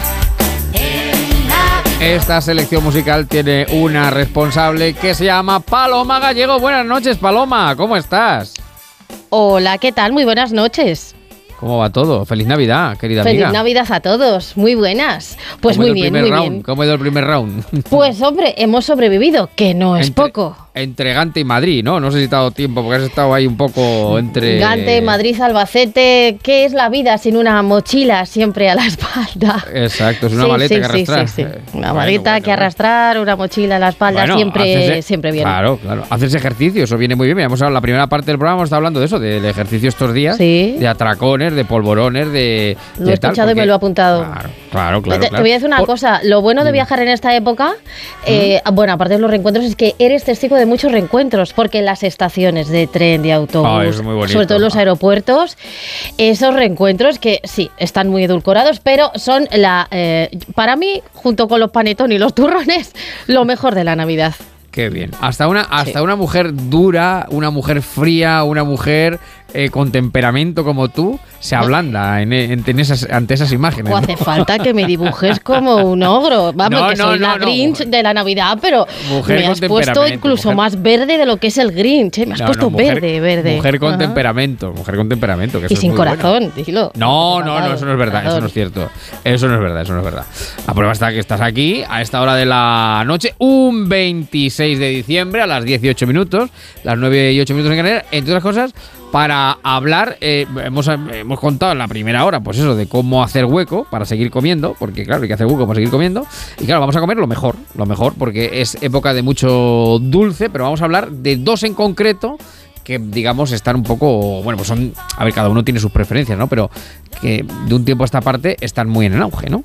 Sí, sí, sí. Bueno, es que eh, no hay Navidad que se preciese en su sabor dulce correspondiente, por supuesto. Y hoy tenemos dos invitados a los que les unen varias cosas. Por ejemplo, ambos han continuado con un negocio familiar que tiene que ver con la panadería y con la eh, pastelería y repostería.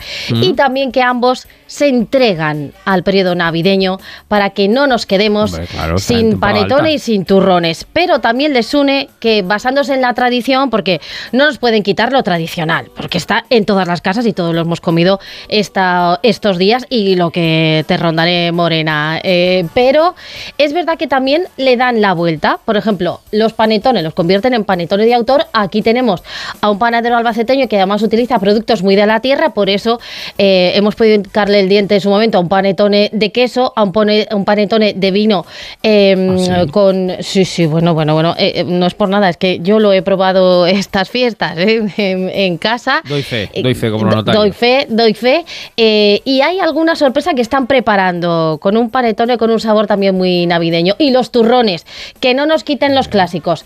Pero si eh, añadimos un poquito de azafrán, de miel, de pipas de tarancón, un café, un turrón de café libanés, pues hoy vamos a llenar nuestra mesa de Navidad de productos típicos, pero pasados por eh, la visión, desde luego, futurista de estos autores, de estos artistas de la panadería y la de, de la repostería, que hacen que nuestra Navidad sea todavía más dulce de lo que ya iba a ser.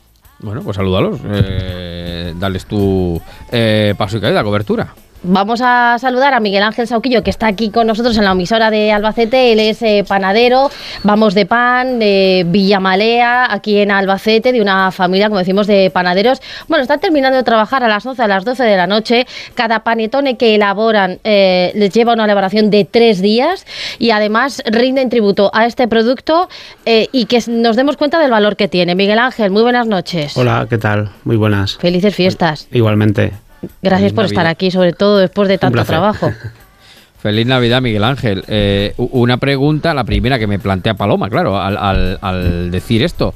Ca- ¿Cada panetone te lleva un día hacerlo o no? ¿Cuánto te lleva Tres. un panetone hacerlo? Eh, una la elaboración del panetone concretamente nos lleva tres días. Desde ¿Tres que días? empieza. Sí, sí. Desde que empiezas hasta el día que, que lo puedes envasar son tres días. Y eso es lo que marca el, el reglamento. Todo aquello que nos saltemos de ahí eh, nos penaliza mucho el, el panetón. O sea eso está como eh, están. Claro, claro, claro, claro. O sea que eh, para hacer todo lo que tenéis que hacer, ¿cuántos panetones, por ejemplo, habéis hecho para la Nochebuena aproximadamente? Unos 180. También tenemos una, una producción bastante, bastante limitada. Suenan muchos, pero es una producción muy limitada. Pequeñita, artesana, ¿no? Porque lo hacéis vosotros. eh, y, y claro, pero tenéis que empezar tres días antes. eh, pues si queremos llegar, si, queremos que llegar al panetone, hay que empezar el día 21, si, que, si queremos que llegue el día 24. Claro, claro, claro. Nosotros esa es la, la previsión que hacemos. Es que partimos de, de- de tres días antes y hay eh, clientes que si lo tienen encargado muy bien y si no, pues hasta, hasta donde llegamos, hasta donde podemos llegar. Claro, porque el panetón es verdad que tiene origen italiano, eh, eh, desde luego que puede convivir perfectamente con dulces como por ejemplo el roscón, que es para un poquito más adelante, para dentro de unos días, pero es que fíjate, Ruiz, oyentes, eh, que es que eh, decíamos que ahora mismo estáis vendiendo unos panetones muy originales de naranja y chocolate, que esto para los amantes del chocolate es una de las mejores combinaciones posibles, habidos hay por haber, y ese panetone eh, de vino tinto, de higos, piñones, azafrán, que es el que tenemos aquí y el que hemos probado. Bueno, una maravilla. Y tenemos un proyecto, Miguel Ángel, a ver, que vamos a contarlo, pero no, no se va a chafar. Que yo decía que es un sabor muy navideño. Tenéis un reto por delante. ¿Cuál es? Sí, la verdad que hace, hace muy poco eh, estuvimos pensando, pensando en hacer un panetón de, de fin de año con un panetón de champán, turrón y uva. Toma ya. es un, es un. Sí. Sí, sí. Es un poco llevar el, el mundo del, del panetón, pues también a, a- a no caer en la monotonía de hacer el, el panetón clásico, el panetón de, de chocolate, que eso es lo que nos gustan más los, los retos. no- nos va nos va el rock and roll. ¿Y cuánto Sí. tiempo, y cuánto tiempo eh, lleváis con el panetón? Porque como decía Paloma, es eh, realmente es un dulce que viene de Italia, ¿no? No es originario español. No, no, no. Es lo que pasa que cada vez eh, tenemos muchas, eh, o sea, nos implicamos mucho, ¿no? En, en hacer un panetón eh, y hacer un panetón de verdad. Eh, Nunca lo intentamos hacer igual que los italianos, eh, siempre vamos pues a mejorar lo nuestro y llevarnos, en, en mi caso, llevarme la elaboración de un panetón, llevármelo a la tierra. ¿No? Con producto, con producto de la tierra. Hacemos un, un panetón italiano, que es el clásico, naranja y, y chocolate, pero luego hacemos el, el panetón de. un panetón de autor que llamamos, que es el de vino, higos y piñones. Y azafrán, que esto es lo que, Madre lo que nos da la tierra. Claro. El azafrán ya tiene que estar para morirse, porque vamos, además el, el- el azafrán será más caro, porque el azafrán, el azafrán cuesta lo suyo, claro. Claro. Claro, claro. Pero es, es manchego a, a- a tope. Ah, vamos, a 100%, es de- claro. De la tierra, claro. Y, y más que azafrán y vino, y cuando le pones un toque de almendra y pistacho, pues ya, ya tenemos todo. Ya no hay nada más que, que le podamos poner de la tierra. Y es un poco versionar el panetón a nuestra forma de ver el, el producto navideño, claro. Además es muy agradecido porque va con muchos sabores Sí, y con muchos claro, ingredientes. Claro, claro, tú sigues. La, la receta tradicional y a eso le echas imaginación, equilibras productos, cantidades y, y demás. Por cierto, tú que eres el autor de estos panetones, ¿a, a ti te parece un sacrilegio? Porque claro, estos panetones tardan tres días en hacerse, pero luego A eh, duran varios días en los que a se puede consumir magia. y está, A ver que te va a No, romper la magia. está en perfecto estado. Por- yo abogo porque nadie rompa la magia. Vamos a ver, un panetone, no. Eh, sobre todo uno de este tipo, no, se puede mojar en leche y en café. No. Eh, igual que un Miguelito, ya que estamos en Albacete, un Miguelito de la Roda, no se puede mojar ni en leche, ni en café, ni absolutamente nada. Porque todo está así puesto por una razón, eh, Miguel Ángel. Claro, claro. El panetón es muy gustoso porque es un bollo. eh, eh, es, es muy complicado de, de- de elaborar porque desde que empiezas hasta que no sale del horno, eh, no, eh, hay, existen infinidades de posibilidades de que no salga bien. ¿no? Porque luego cuando sale del horno eh, le tenemos que pinchar y dar la vuelta al panetón para que esté unas 12 horas enfriándose. ¿no? Mm. Claro. Entonces, todo eso lo que produce es. Ahí es donde se produce la magia también, ¿no? Es, un- es una elaboración que lleva eh, mantequilla, mucha mantequilla y mucho, mucha yema de huevo. A la hora de enfriarse, lo que hace es que la, eh, la mantequilla como grasa lo que hace es escurrir, ¿no? Es, es caerse hacia abajo, todo el peso del panetón va hacia la cúpula de abajo. Entonces, a la hora de mojar el panetón le quitamos la gracia porque el panetón eh, nos hace una, una hebra como si fuera eh, algodón de azúcar, donde es donde se disfruta el, el panetón. Si lo mojas en leche, pues, pues hombre, le estás quitando la gracia. Ahora bien, si, si a mí me dicen, nos vamos a llevar panetones y lo vamos a mojar en leche, digo, bueno, pues la cuestión es que se lo lleven. ¿no? que lo disfruten. que se consuma. Claro, claro. Bueno, Miguel Claro, Ángel pero- es uno. Sí, sí, termina, termina, termina. No, no, no, no, ya, sí. No, te iba a decir que Miguel Ángel es uno de nuestros maestros, pero que tenemos otro, que lo habías comentado antes.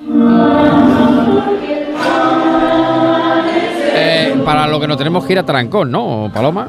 Efectivamente, porque también en La Mancha encontramos a Javier Martínez, segunda generación, ya eh, con la tercera en ciernes, de la pastelería El Goloso, como dices, en Tarancón, y también están presentes en la Galería Canalejas de Madrid. Tienes el nuevo concepto de turrón, ya te daba algunos eh, ingredientes que forman parte, pues casi casi estamos hablando con artistas, por lo tanto se habla de, obras de, arte, esos pasteles, esos turrones de siempre, eh, pues dados una, una vuelta y con productos muy de la tierra, aceite de oliva, azafrán que comentábamos, por ejemplo, pipas de Tarancón, que es eh, de, donde, de donde procede esta empresa. Así que Javier Martínez también nos permite pasar una Navidad muy sabrosa y diferente. ¿Qué tal, Javier? Buenas noches. Hola, ¿qué tal? Buenas noches. Bueno, eh, claro, aquí estábamos hablando del panetone, que bueno, que es un dulce, pues que un tiempo esta parte se ha puesto de moda, pero el turrón ha sido siempre quizá nuestro dulce navideño por excelencia. Y tú eh, has cogido la tradición y le has dado una pequeña vuelta, ¿no? Sí, que duda cabe. Sí, a ver, hacemos los desde los más clásicos, pero luego también por la zona donde estamos, también cuidamos un poco la materia prima que tenemos aquí cercana. Y, por ejemplo, hacemos uno de tarta de queso, que es eh, las ganas de queso manchego con un sable de yuzu y, y membrillo, por ejemplo. Hacemos otro que es uno de pipas saladas y caramelizadas con unas ganas de miel y azafrán. y bueno, aceite de oliva, además que escogemos un aceite de oliva arbequina que nos gusta, con extracción en frío, que es muy afrutado. También intentamos de seleccionar el producto con el cual vamos a hacer el, el turrón en este caso. Igual también comentaba la compañera Paloma del café libanés, pues no sé, no hacer un café solo, ¿no? Mm, siempre le ponemos el toque este de cardamomo, luego le ponemos un, un poquito de grue de cacao, con dados de mazapán que hacemos con marcona, no sé. Hay muchos más, ¿eh? Tenemos, pues el de almendra, por ejemplo, pero también le hemos pegado una vuelta. Hacemos un, un praline de almendra con mantequilla salada y, luego con el cítrico, una ganas del cítrico japonés, que es el yuzu, también. Bueno, ¿Qué me cuentas? tenemos infinidad, ¿no? Hacemos bastantes variedades. Eh, Nos y estamos relamiendo, siempre- ¿eh? Sí, sí, nos estamos sí, relamiendo sí. por aquí. Que lo que estáis consiguiendo, eh, Javier y Miguel Ángel, es que sacrifiquemos los entrantes, eh, los aperitivos, para dejar un hueco más amplio para el postre. Porque, claro, ¿quién se pierde, quién se pierde esto? Yo es que no sé si Javi y los oyentes imaginan a Miguel Ángel, a Javier, a muchos panaderos reposteros eh, en modo alquimista, inventando. A ver qué inventamos y qué mezclamos y qué no mezclamos. Esto va bien, esto no va bien. Bueno. Hombre, yo me propongo como catadora oficial de, ambos, porque hasta que se da con la tecla, ¿cuántas probaturas hacéis, por ejemplo, Javier, para además mezclar esos productos, tantos productos, tanta variedad? Sí, más que nada también, no solo eso, sino pensar también para, para quién va destinado esto y, pensar que, que le guste, claro, que duda cabe, porque si no al final el trabajo no, no, no estaría realizado al 100%. Eh, pero vamos, sí que hay que hacer muchas pruebas. ¿eh? Eh, y bueno, y también son ideas que tenemos ahí y las llevamos a cabo y muchas veces sale un churro, ¿eh? hay que decir la verdad. ¿eh? Y otras veces pues, pues consigues, consigues sacar algo rico y algo diferente. También hacemos mm, eh, un, turrón divertido, eh, enfocado también un poco a los niños, que es el de chicle, con sabor a chicle, este que te recuerda a esos chicles bazooka y tal, con, con una, una pasta de fruta con fresa natural. Hacemos otro también que está mm, que es que nosotros lo vendemos mucho, que es el, le llamamos el TNT, que es un praline de petacetas con almendra y avellanas. Por favor, está ya la boca. Está ya la y boca. exacto, exacto. Y, y una y una ganas de yanduya de leche con avellanas y luego la untuosidad y luego cuando lo, lo, lo estás comiendo te estás tallando la boca. Que también son cosas divertidas. Claro, claro, claro, claro. Bueno, tú sabes que nosotros Y en este programa. Eh, y ricas, y ricas, claro. Eh, no, tú sabes que en este programa somos, eh, y si no sabes lo digo yo ahora, somos férreos defensores de comer el turrón todo el año, no solamente en Navidad, Sí, que yo es una cosa que me da mucho coraje, porque oye, porque no que voy a comer una pastilla de turrón el mes de agosto, o, o el, bueno, no tengo ya, que te- yo te hablo desde Toledo, el mazapán, eh, Vamos, el mazapán es uno de los postres más deliciosos, pero no de Navidad, de todo el año. En Semana Santa, en, en- en el mes de julio, en el mes de febrero. eh, con lo cual, bueno, pues vamos a reivindicar el, el panetone. Sí, es verdad que no está tan asociado quizá a la Navidad, aunque bueno, desde luego ha cogido vuelo también estos últimos años. El turrón lo vamos a reivindicar para todo el año. Pero yo tengo una duda, como maestro turronero que eres, para ensamblar todos estos ingredientes. eh, la masa tiene que ser igual, distinta, tiene otro tratamiento. eh, Sí, o ahí ya, eh, también es que cada- experimento. de- de- depende de las texturas que quieras darle, que eso, también jugamos nosotros mucho con eso. Nos gusta pues que tenga texturas cro- eh, crocantes, untuosas a la vez y siempre el, el turrón nuestro no lleva una cosa sola. Eh, eh, dos, tres cosas. Tampoco aportarle demasiadas cosas porque luego al final ta- ta- tampoco se define el sabor, ¿no? Es, es mi punto de vista, ¿eh? O sea, Ya, que ya. todo vale. Eh, como los helados, como la pastelería, como hacer pasteles, todo vale. Nosotros, por ejemplo, pues sí que conservamos luego eh, muchas, mm, eh, como por ejemplo el de queso manchego, el de pipas, tal, lo pasamos a los bombones que estamos haciendo durante todo el año. Anda, Eh, en- entonces son piezas más pequeñitas y, y la verdad que, que- que puedes comerte varias. Eh, el, el turrón, hombre, comerte una tableta de turrón. Hombre, de una sentada tampoco comer, lo vamos a aconsejar, ¿eh? No. Te la puedes comer, sentada ¿eh? no. Te la puedes comer. Pero esto como las garrapiñadas igual, pues, por, por- por eso, yo por eso lo- los, eh, los puestos de la feria me encanta. Una gana garrapiñadas el mes de julio, pues se va que una garrapiñada pues tan ricamente como, como debe ser. Si eh, los alimentos eh, no tienen tampoco estacionalidad, o tienen la estacionalidad que nosotros querramos darle, evidentemente. Eso está, está claro. Bueno, pues. eh, Y una pregunta, una pregunta, porque sí. es verdad que si, si os dais cuenta todos, vosotros como eh, productores, pero también como consumidores, de un tiempo a esta parte, es verdad que hay- existe esa tendencia de crear eh, pues turrones, eh, incluso roscones, panetones, muy diferentes. El público responde, porque yo, por ejemplo, He probado este. me he puesto entre el panetone de Miguel Ángel y un turrón de, de, de- de Jordi Roca de eh, galleta de jengibre, que estaba muy bueno, muy rico. Eh, Hay turrones ahora. Por ejemplo, de absolutamente todo. De gin tonic, de mojito, de absolutamente todo lo que podamos imaginar. Decíamos que también el panetone es un producto muy agradecido que va con muchos sabores. ¿Hasta dónde puede llegar la imaginación? Por ejemplo, Miguel Ángel, para no pasarnos tampoco de rosca y no desnaturalizar un, un producto que está muy bien combinado, lo que decíamos, la tradición y la innovación. Eh, el público está respondiendo porque esto cada vez tiene más salida, ¿no? Sí, claro, así es. Cuando, cuando al cliente que es que ya conocen, cada vez hay más gente que, que tiene más cultura eh, del panetón, hacen, hacen, hacen rutas de- del panetón y saben lo que es, lo que es un panetón. Y, y la gente se sorprende mucho. Busca, busca un panetón clásico y le ofreces uno de autor y se sorprende. Por eso que la imaginación no sé hasta dónde, hasta dónde nos puede llegar. Y menos a nosotros, que estamos siempre dándole la vuelta al, al producto inicial, ¿no? Al, al clásico, a un, a un panetón clásico. No, no tenemos, yo creo que no tenemos altura. El champán y uva lo esperamos O sea, para este año, sí, fíjate. sí.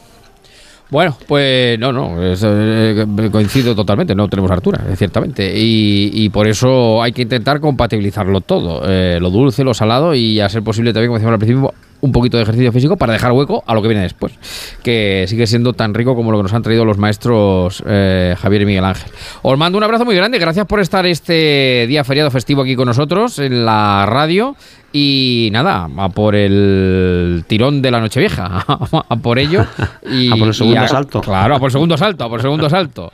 Os mando un abrazo enorme, cuidaros mucho. Gracias, Miguel Ángel, gracias, Javier. Muchas gracias. Muchísimas gracias a ti. Un saludo. Y a ti, Paloma, un beso enorme. Estarás con nosotros en estos días, ¿no? Vamos, Sí, no y además mañana tenemos una- algo muy original. Y ya, si, si te. Bueno, estos dos villancicos mm, Sí. son, no son de lo más extraños y extravagantes. Eh, ya verás la que te tengo preparada. Bueno, pues nada, pues ya eh, Paloma se sienta a la mesa con nosotros. Paloma y punto. Paloma y se acabó. Como las hermanas tacañonas. Paloma y se acabó. Pues ya está. Aquí llega Paloma y se acabó. Eh, se armó el taco. Os mando, te mando a ti también un beso enorme. Cuídate beso. mucho. Mañana más y mejor. Son y 25, las 10, las 9 en Canarias. Estamos en Noches de Navidad. Enseguida vamos a abrir un lobby muy agradable. Un rato de compañía y tertulia, creo que ameno, en estas Noches de Navidad. En Onda Cero, Noches de Navidad, con Javier Ruiz. Esta Navidad pide tus regalos a mi Movistar. Smart TVs, portátiles, smartphones, tablets, consolas y mucho más desde 0 euros al mes. Y lo mejor, te lo enviamos gratis en 72 horas. Además, si llevas tu antiguo smartphone o tablet a una tienda Movistar para reciclar, te lo recompran. Esta Navidad es mejor. Infórmate en movistar.es o en tiendas Movistar. Dos cositas. La primera, una motera conoce la ciudad como la palma de su mano. La segunda, una mutuera siempre paga menos. Vente a la mutua con tu seguro de moto y te bajamos su precio sea cual sea. Llama al 91 555 5555. 91 555 5555. Por esta y muchas cosas más, vente a la mutua. Condiciones en mutua.es. O sea que si me voy de vacaciones puedo ver la casa cuando quiera. Es que irme y dejarla vacía. Puedes irte tranquila, ya está todo instalado. Con el móvil puedes ver la casa en todo momento, solo tienes que pulsar aquí. Además, si alguien intentara entrar, lo detectamos antes. Mira, fíjate, hay sensores de puertas y ventanas, y la cámara de fuera también nos avisaría. Y si hace falta, podemos enviar a uno de nuestros vigilantes. Protege tu hogar frente a robos y ocupaciones con la alarma de Securitas Direct. Llama ahora al 900-272-272.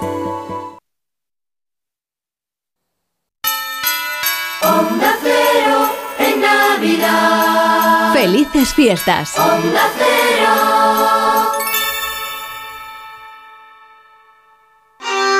Restaurante Asfontes, auténticos productos gallegos, carnes, pescados, mariscos, caldo gallego, empanada, lacón y una amplia carta de vinos. Salones ideales para celebraciones y también terraza, con el excelente trato de siempre. Asfontes, en General Laci 10, cerca de Atocha. Y ahora también en la calle Áncora 32, asfontes.com.es.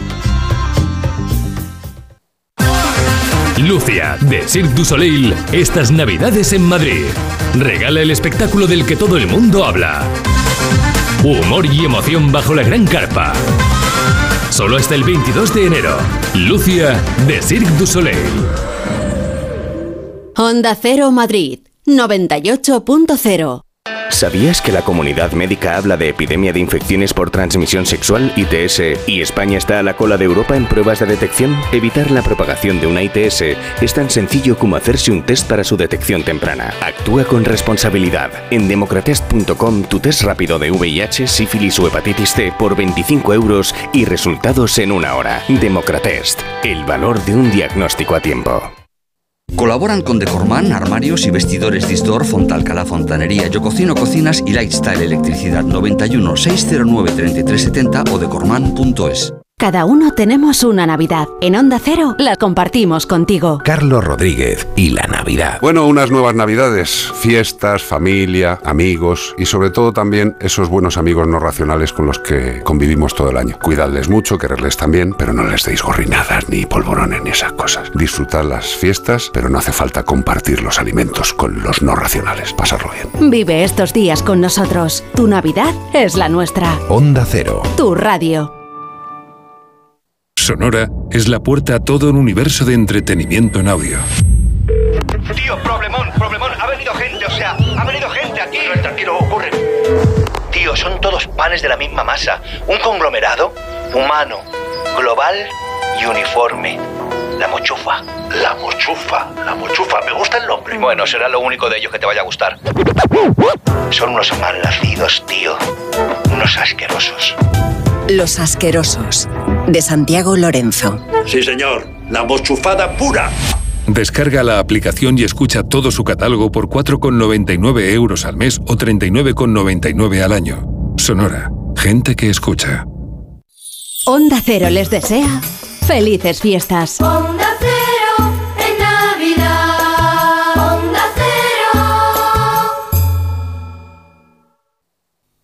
Muchas mujeres mayores de 65 años se han acostumbrado al control, la amenaza y la humillación. Hoy mismo es el día para jubilarse de este maltrato. Llevar muchos años aguantándolo no es una razón para seguir sufriendo. Pide ayuda, da el primer paso. A3 Media Televisión, la televisión de un gran país. Antena 3 Noticias y Fundación Mutua Madrileña. Contra el maltrato, tolerancia cero. En Onda Cero, Noches de Navidad con Javier Ruiz.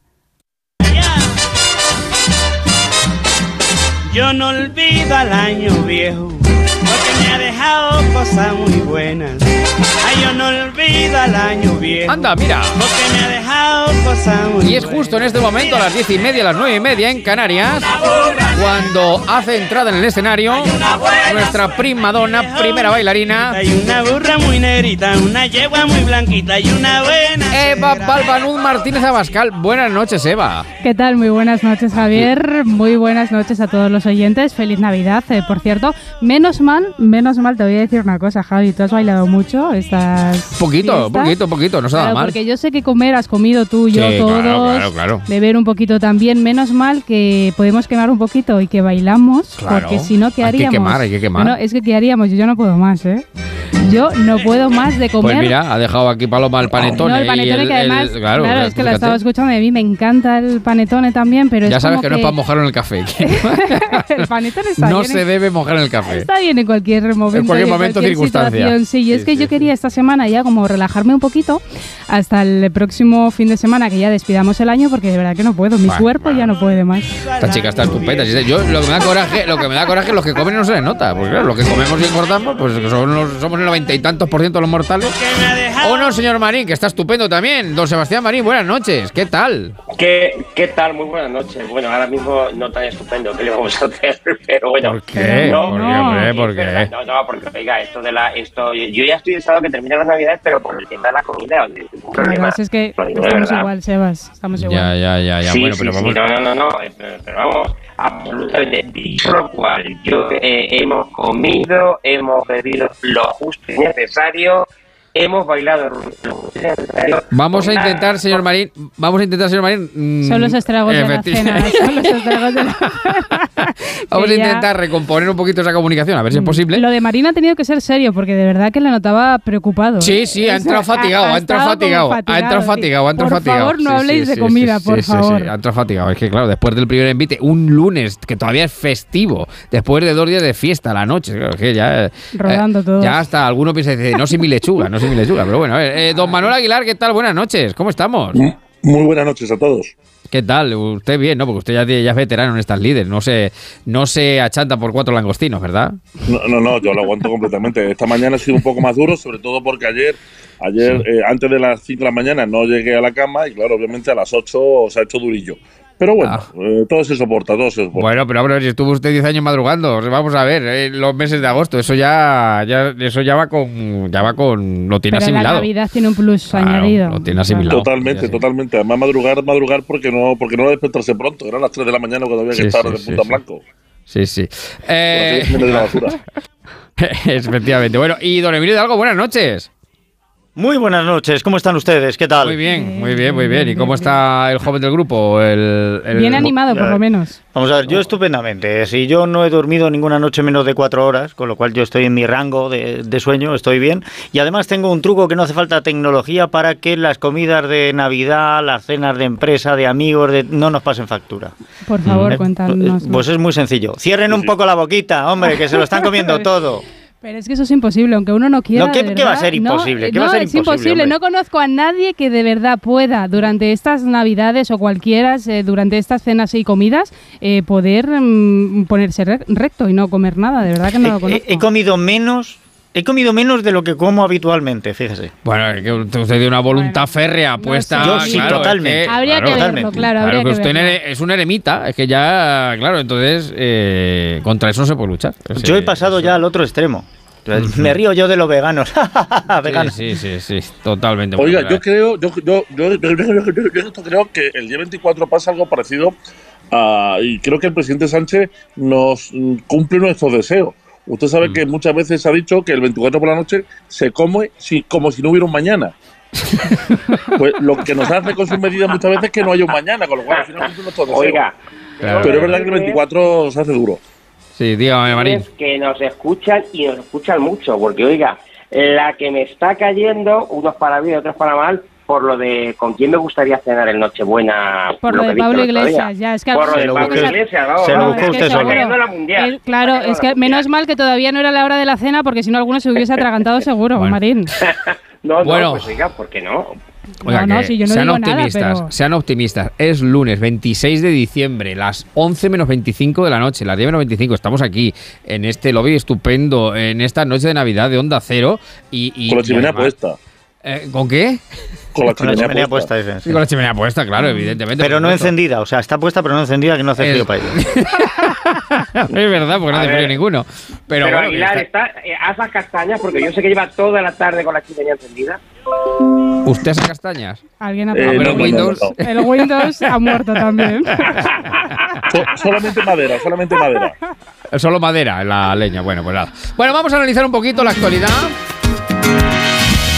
De Navidad vamos a comprar. Que aunque ha sido festivo feriado, venimos. Bueno, ma- es festivo feriado, pero mañana ya es eh, laboral en Sí, toda eh, España. Es todo muy raro, es todo muy raro. Aunque es verdad que además- los escolares siguen de vacaciones, porque claro, evidentemente estamos en, en Pero- periodo no, pero es un poco no lectivo. Es un poco raro porque es verdad que este año, como la Nochebuena y Navidad caen fin de semana, ¿verdad? Sí, no tienen como sí, esa sí, sensación sí, un sí. poco rara de Sí. wow, y festivo y demás. Bueno, Sí. pero a pesar de eso, es verdad Hay que la Navidad. actualidad, sí, no sé, es una cosa como, ¿Verdad? como Sí, por- rara, por ¿no? estar en fin de semana hay menos Navidad. Como que dices, ah, No, bueno, pero por Nochebuena, aquello de- Navidad. Da igual si, si caen domingos, si ya Es verdad, es verdad. No, Una sí, es rara. cierto, pero, hombre, eh, pero el hecho de que lo hayan pasado al lunes, creo que en toda España, no sé si hay alguna comunidad que No, lo ha hay- hecho. no, no, no, no, ha habido alguna Hay- hay haya que no. Hay que sido no. laborable. Tengo que decir sí, que, la mayor po- parte sí. por ejemplo, en Castilla-La Mancha eh, Mm. no es fiesta el día 2. O sea, imagínese ¿Para usted, va a ser fiesta el día 2 y luego viene Reyes? ¿Qué, qué fiestas? Es No. que, Claro, claro, Bueno, imagínese pues usted, don, don Pero eso eh, de que sea fiesta el 26 en algunas comunidades ha hecho que el día de Navidad se haya alargado como si fuera Nochebuena. Claro, Sí, pero sí, no, sí, pero- sí, han sí. sido dos Una doble nochebuena, una doble nochebuena. Yo- Imagínese usted a- levantarse el, el lunes 26 resacoso y encima tener que ir a trabajar. O sea, eso sí que es un lunes Claro. de Eso sí mierda. es un drama, Sí, qué drama, eso sí que es un drama. Bueno, que guarden fuerzas eso- para el fin de semana que viene, que viene fuerte Claro. también, y es que decía que la por actualidad, eso- sí. Sí, ¿qué dice Marín? Eh, déjenme que le tire un tirón de que le demos un tirón de orejas, o yo por lo menos al señor García Paje, por no ponernos fiesta el día 2. Haberse pero cogido si- vacaciones pero- ese día. Pero si el, yo- día, pero si vuelvo a decir que el día 6 es fiesta, ¿para qué usted tanta fiesta? Si luego ya no sabemos qué hacer con tanto Hombre, festivo. pues por, no por parar de la, comer, por la- Mejor distribuirlo a lo largo del año. mejor Mira, largo cuanto antes empecemos a ponernos a plan ya en enero, a partir del día 2 lunes, Claro, ya todo acabará. Yo antes, lo tengo claro. ya preparado, Eva. Lo ¿Ah, tengo sí? preparado ya. Sí, sí. Bueno, que mañana, mañana, Oiga, ma- Sí. El día a 6 de enero, el día Sí. 6 de enero causa estragos porque a la gente la vuelve loca. Porque antes, el 6 de enero, los Reyes Magos venían de Oriente. Ahora los Reyes se van a Dubái. van al oriente, van al oriente, no de oriente. Es, eh, claro, cambia la preposición. Bueno, que digo que mañana es laborable y mañana hay Consejo de Gobierno, que Consejo de Sí, Ministros. sí, porque mañana algunos se van de vacaciones, se van de vacaciones algunos. La actualidad decía que está candente, a pesar de que estemos en estas fechas navideñas, pues pasan, están pasando cositas, ¿eh? Pasan cosas, claro. Pasan cosas y cosas importantes. Mañana, eh, último consejo de gobierno del año, luego se espera, y hemos escuchado, escuchamos el pasado sábado al mensaje al rey, a Felipe VI, con su mensaje ¿no? de Sí, Navidad, sí, sí. su tradicional mensaje, que también eh, hablaremos si quieren. Y eh, esta semana también escucharemos a Pedro Sánchez, presidente del gobierno, con su mensaje, su propio Balance, mensaje. Sí, que no es un mensaje, sino su, su Su balance tradicional de año. mensaje también. Eso es, sí, a ver, a ver qué, Como en a ver pandemia. qué nos cuenta. Pero antes, ah, por cierto, que Pedro vamos, Sánchez va a pasar sabe- sus no sabe lo que vacaciones. nos va a contar, Eva. Bueno, de todo, de todo, Lo sí. tengo Si claro, queréis, vamos, hacemos apuestas, sí. Todo Eh, se- maravilloso, estupendo, una, una maravilla. Maravilloso. Una Como decía Sara gestión Montiel, maravilloso. impecable, en todo ha alto, sido un drama y él lo ha podido solucionar, todo eso. Eh, presidente, buenas noches. presidente, sí, ¿no? Buenas Buenas noches. buenas noches, ¿qué tal? ¿Qué tal? ¿Cómo está? Con feliz Navidad, lo primero. Estamos arriba. Feliz Navidad. Feliz Navidad. Feliz Navidad. Feliz Navidad. Bueno, para mí siempre es, es feliz. Es feliz porque conmigo, ¿cómo no? Conmigo es feliz. Pero ¿Dónde estamos se va a ir de arriba, estamos- vacaciones, somos, somos top. ¿Lo tiene somos top en ya? todo. Yo, ¿Sí? yo, en vacaciones a donde quiera, Eva. En un momento con el Falcon, ¿Qué pim pam, El me otro planto día en allí. el concierto de Serrat, que creo que cogió el Falcon para ir. Pues Bueno, eh, que, una, claro. una pena, una pena porque, porque era el último. Y cantó, y cantó, fíjate, cantó poco en catalán. Bueno, pero Cantó- que sí, efectivamente. Pero eh, que dice que estamos en el top, ¿no, presidente? Estamos arriba Sí, del sí, todo, ¿verdad? eh, somos- ¿Cómo ha sido la gestión, el- presidente? El, el faro, el faro de la iluminación en el mundo. El faro, el faro, sí, sí, sí. El faro que no el Falcon, que es otra cosa, que no, no- no es lo mismo el faro que el Falcon, que no, eh, pues no, Los, suena los igual, pero no es precios, igual. los precios se encarecen por todos sitios, pero para nosotros menos. Sí, sí, sí. sí. Una maravilla, una maravilla. Bueno, eh, el, el presidente que hará, eh, bueno, hará Sí. balance al Consejo de Ministros y el plan anticrisis que Sí, va mañana al estamos Consejo con de el Ministros. tema del plan anticrisis, porque claro, tenemos muchas dudas. Hay dudas de qué va a pasar con esas medidas, el tercer plan anticrisis que ya va eh, a aprobar el gobierno, aunque eh, está habiendo Si rencillas. es el tercero, pues soy un poco malo. Sí. Si es el tercero, ¿quiere decir que el segundo y el primero no han funcionado? Pregunto no, que quiere no. decir, quiere decir, Javi, que se van o sea, al final se van prorrogando, quiero decir, Ah, ¿no? Claro, a que ver, se van ampliando, tienen una, ejemplo. una limitación en el tiempo. Entonces, primero, ojo con las estaciones de servicio, en los oyentes, echen Bueno, gasolina. cuidado con eso, cuidado con Hay eso. que echar gasolina. eh, puede ser, puede ser que en algún momento no se pueda sabe. haber cierto Cuidado. colapso. No se sabe todavía, pero es Cuidado. Isabel Rodríguez. No la llamemos a que todo el mundo, no llamemos a que se ponga todo el mundo a repostar antes de fin de año, que la podemos liar parda. Eh, la- Que nos llega la cola. Con- la- calma. No, con calma todo, pero la realidad es, es que probablemente no se prorrogue esta bonificación de los 20 céntimos a todo el mundo, es decir, solo se va a mantener, parece ser que va, a- va a ser así, tendremos que escuchar al presidente del gobierno, lógicamente, y al Consejo de, de Ministros. Ministros. Parece ser que solo se va a mantener para algunos sectores. Me concreto. preocupa mucho más Pues- la bajada del IVA en algunos alimentos que no sabemos cuáles son, porque como cojan el Nutriscore nos vamos a poner todos como bolas. No. Pero si no ser también A que mí- se prepara un cheque de que no 300 prorroguen- euros. Sí. prorroguen Ah. la bonificación de la gasolina me parece una tomadura de pelo total y absoluta. Entre otras cosas hay que recordar la Mm. cantidad de millones que están recaudando con la subida de precios, con toda Claro. la subida de precios. Pero ¿dónde cual, está el truco que, de esto? Que, sea- que el gobierno se haga un poquito de pupa, pues yo creo que no estaría nada mal. Hmm, Claro. bueno. Bueno, ahí está. Eh, hacer también pupa. como Vamos a ver, el problema, el problema no es que haya dudas sobre eh, cuáles son las medidas que se van a tomar mañana. El problema es que los que tienen dudas son los ministros. O sea, es, No tiene es que claro. ellos no saben qué medidas van a tomar. Lo de, lo, lo de los 20 céntimos, como, como bien ha dicho Marín, el problema es ese. El problema es que tú piensas recaudar sobre un euro. Y sobre un euro, cuando costaba la gasolina un euro de media, se recaudaban 50 céntimos. Cuando ahora vale dos, se recaudó un euro, el doble de lo que El doble, estimas. claro, no le hubiera claro, pasado nada por en vez de recaudar un euro, recaudar 80 céntimos y seguir manteniéndola. Pero el problema y la improvisación es que son las 11 menos 18 de la noche y los ministros, los dos equipos de fútbol, no saben quiénes, cuáles son las medidas que se van a tomar. Bueno, es que no eh, Pero parece ser sí, que el problema, no, parece ser que el problema no, no. viene tanto por el tema de la los carburantes, claro, por el problema viene más por el tema, por ejemplo, de eh, topar los alquileres, que es uno de Ah, los sí, principales bueno, es problemas que están teniendo, claro, claro, en las últimas horas, tanto Unidas Podemos como PSOE para llegar a ese acuerdo. hay es uno de cosas- los principales pero, escollos. fíjate, ahora mismo hay- el hay tema de los cosas que me- alquileres. que- Se hará lo que diga Unidas Podemos, porque cuando No, pues no lo creo, ¿eh? No lo creo, lo No, pues yo no lo creo, Marín. Hasta hoy Ruiz siempre lo gana Unidas No, pero eh, es que yo, fíjate, es que yo creo que hay cosas que están más o menos demostradas en la, en la historia económica. Es decir, eh, no, no es que no es que seas más favorable o menos favorable, sino que eh, la historia ya te demuestra que cuando se ha in- intentado fijar y topar precios, al final lo que ha producido precisamente es todo lo contrario, es decir, un aumento mayor, bien sea a través del mercado negro, bien sea a través de mil, de mil cuestiones. Entonces, la regulación al final, eh, que parece que es el método más, digamos así, más directo que puede solucionar el problema, al final lo que genera precisamente es un problema bastante mayor. También Pero hay que recordar que sería una medida de este plan anticrisis por las consecuencias económicas Ya, ya, ya. derivadas de la guerra. Es decir, Bueno, tampoco se una- mantendría el ma- tiempo. Una, una de estas medidas que no sabemos si están muy estudiadas ni cuánto van a durar, ¿no? Más o menos. Bueno, es mañana, lo- mañana, mañana es el Consejo de Ministros.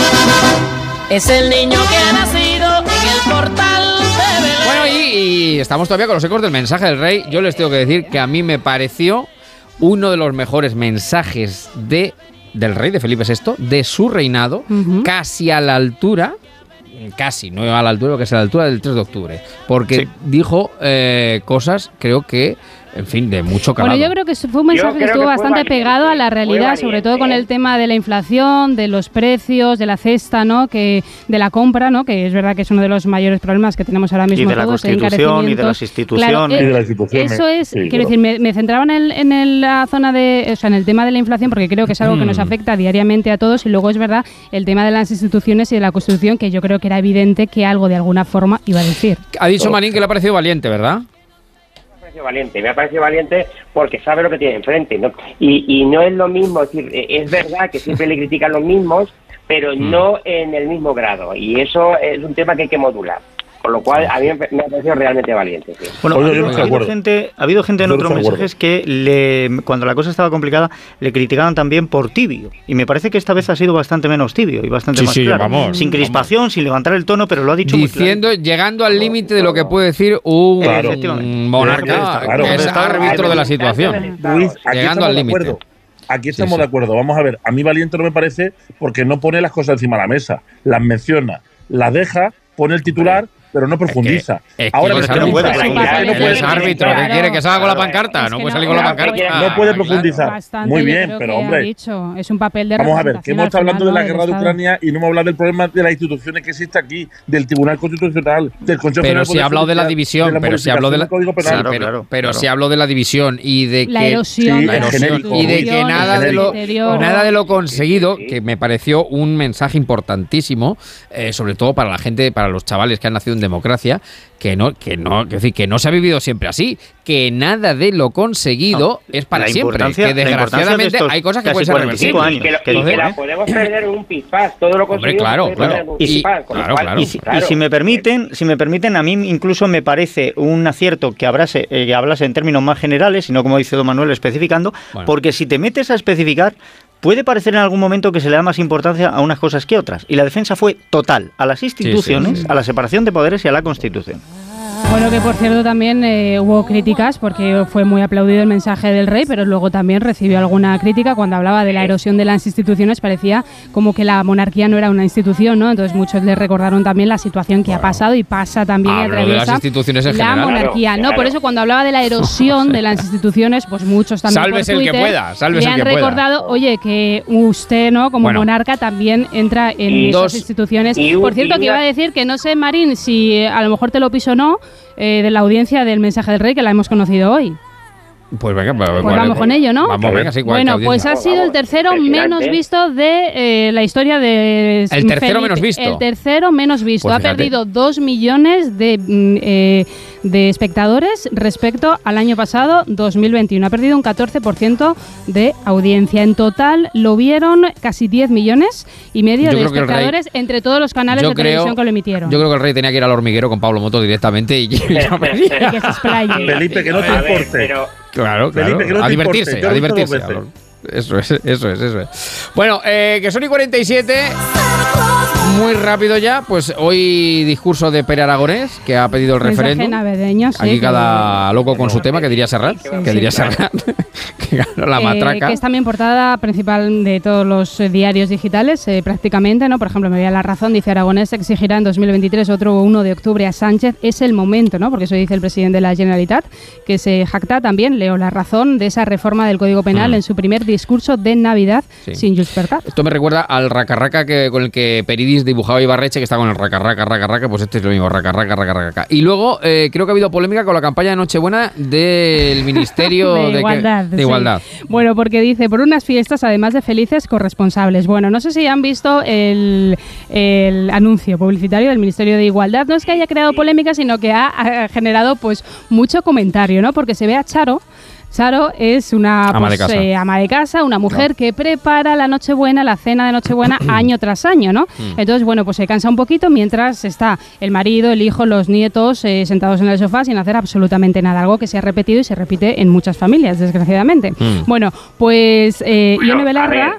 yo, yo no sé si se repite o no en muchas familias. Yo Sí, sé yo que yo que en mi casa no. no Hombre, ocurre. claro, hay Claro, afortunadamente, que- Marín, si, y a- si tú eres ya, un chef es y muchos, pero mucha, pero es verdad que pasa, digo- que pasa no lo digo como héroe, pero lo que ocurre es que, claro, a mí, honestamente, a mí el anuncio este me, me, me molesta porque, ¿Por porque qué? yo creo que, no, pues porque no creo que sea el prototipo Bueno, eh, pero eh, eso es como decir que nos molesta de repente si vemos un anuncio de la DGT, eh, una persona que bebe y que conduce cuando ha consumido alcohol y que provoca un Marín. accidente. A mí me, No, me afecta. pero- no, pero ¿por qué? Porque yo no lo hago. Entonces, Vale, no, yo no creo vale. que lo sea, porque es un, yo creo que es una realidad. Que, Digo, Marín, que, que si le, que entiendo que le pueda molestar, pero más molesta el comentario de la ministra. Claro, no, es que iba- que eso es lo que iba. Porque eso es lo que iba. Porque, le- porque la ministra creo que en Twitter ha puesto. Yone Belarra, que es lo que ha puesto en Twitter. Pues dice que Charo, en referencia al anuncio, que está un poquito hasta ahí, lo dice de forma grosera y tal, que no voy a eh, repetir, de, de hacerlo todo en la cena de Nochebuena. En fin, que bueno. es verdad lo que dice Marín también, ¿eh? que también lo entiendo, pues claro. pero que bueno, que yo ver, creo no, que es una sí, situación que se ha lo digo- vivido y se vive.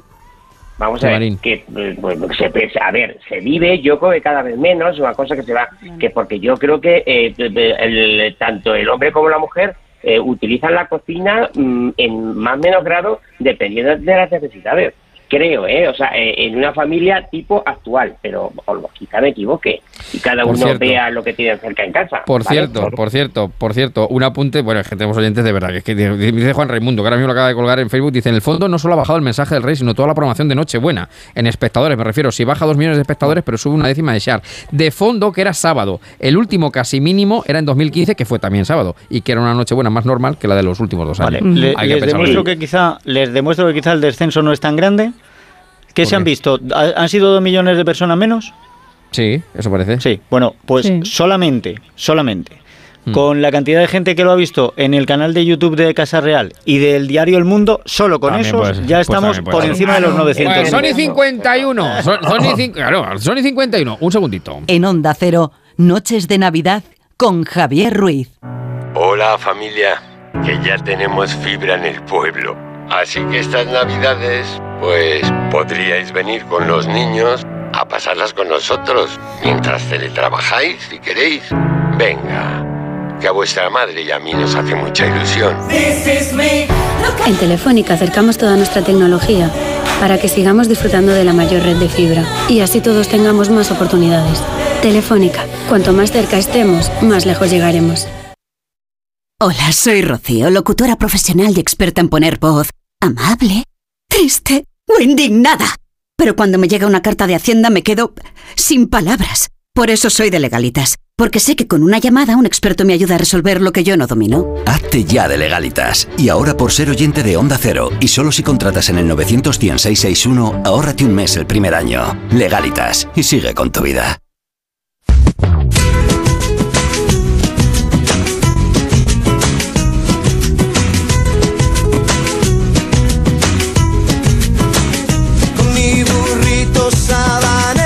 Sabanero. Dice por aquí en una velada maravillosa de Navidad con su copa de champán él y ella dice, cuéntame, dice, ¿a qué te dedicas? Dice, soy marinero y escritor. Dice, ay, qué bonito. Dice, cuéntame más. Dice, pues verás, dice, navego en internet y escribo tonterías en el Facebook. bueno, pues Pues al hilo de eso, denos usted, querido Hidalgo, alguna cosita bonita de Navidad en el plano científico, tecnológico, que, hombre, no que haya sido a lo mejor que se ha comentado en prime time en la cena Nochebuena, pero que nos podamos ir a la cama con una sonrisa bonita, de alegría, de esperanza.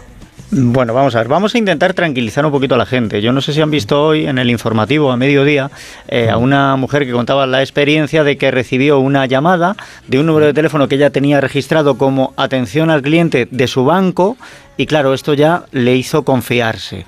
Eh, después de un rato de charla y de creada la confianza em, o afianzada más esa confianza, le pidieron las claves, ella los dio y le han robado 2.000 euros. Bueno. Hoy precisamente en casa, em, en una comida de, de- de estas fechas, pues al- Sí. alguien me decía, es que claro, ¿cómo estamos prevenidos ante esto?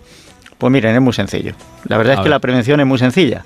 Eh, da igual quién te llame, da igual la confianza que te pueda dar.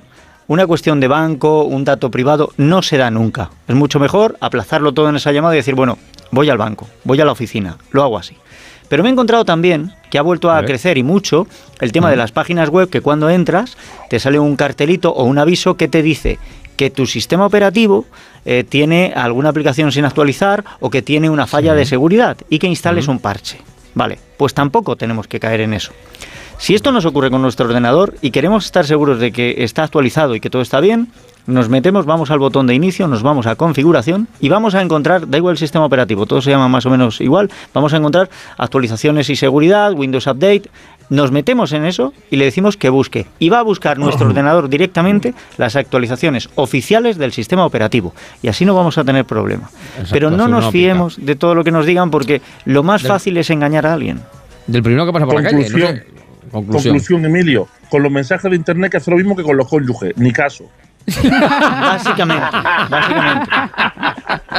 pasando, pasando, pasando olímpicamente. Bueno, 5 para las 11.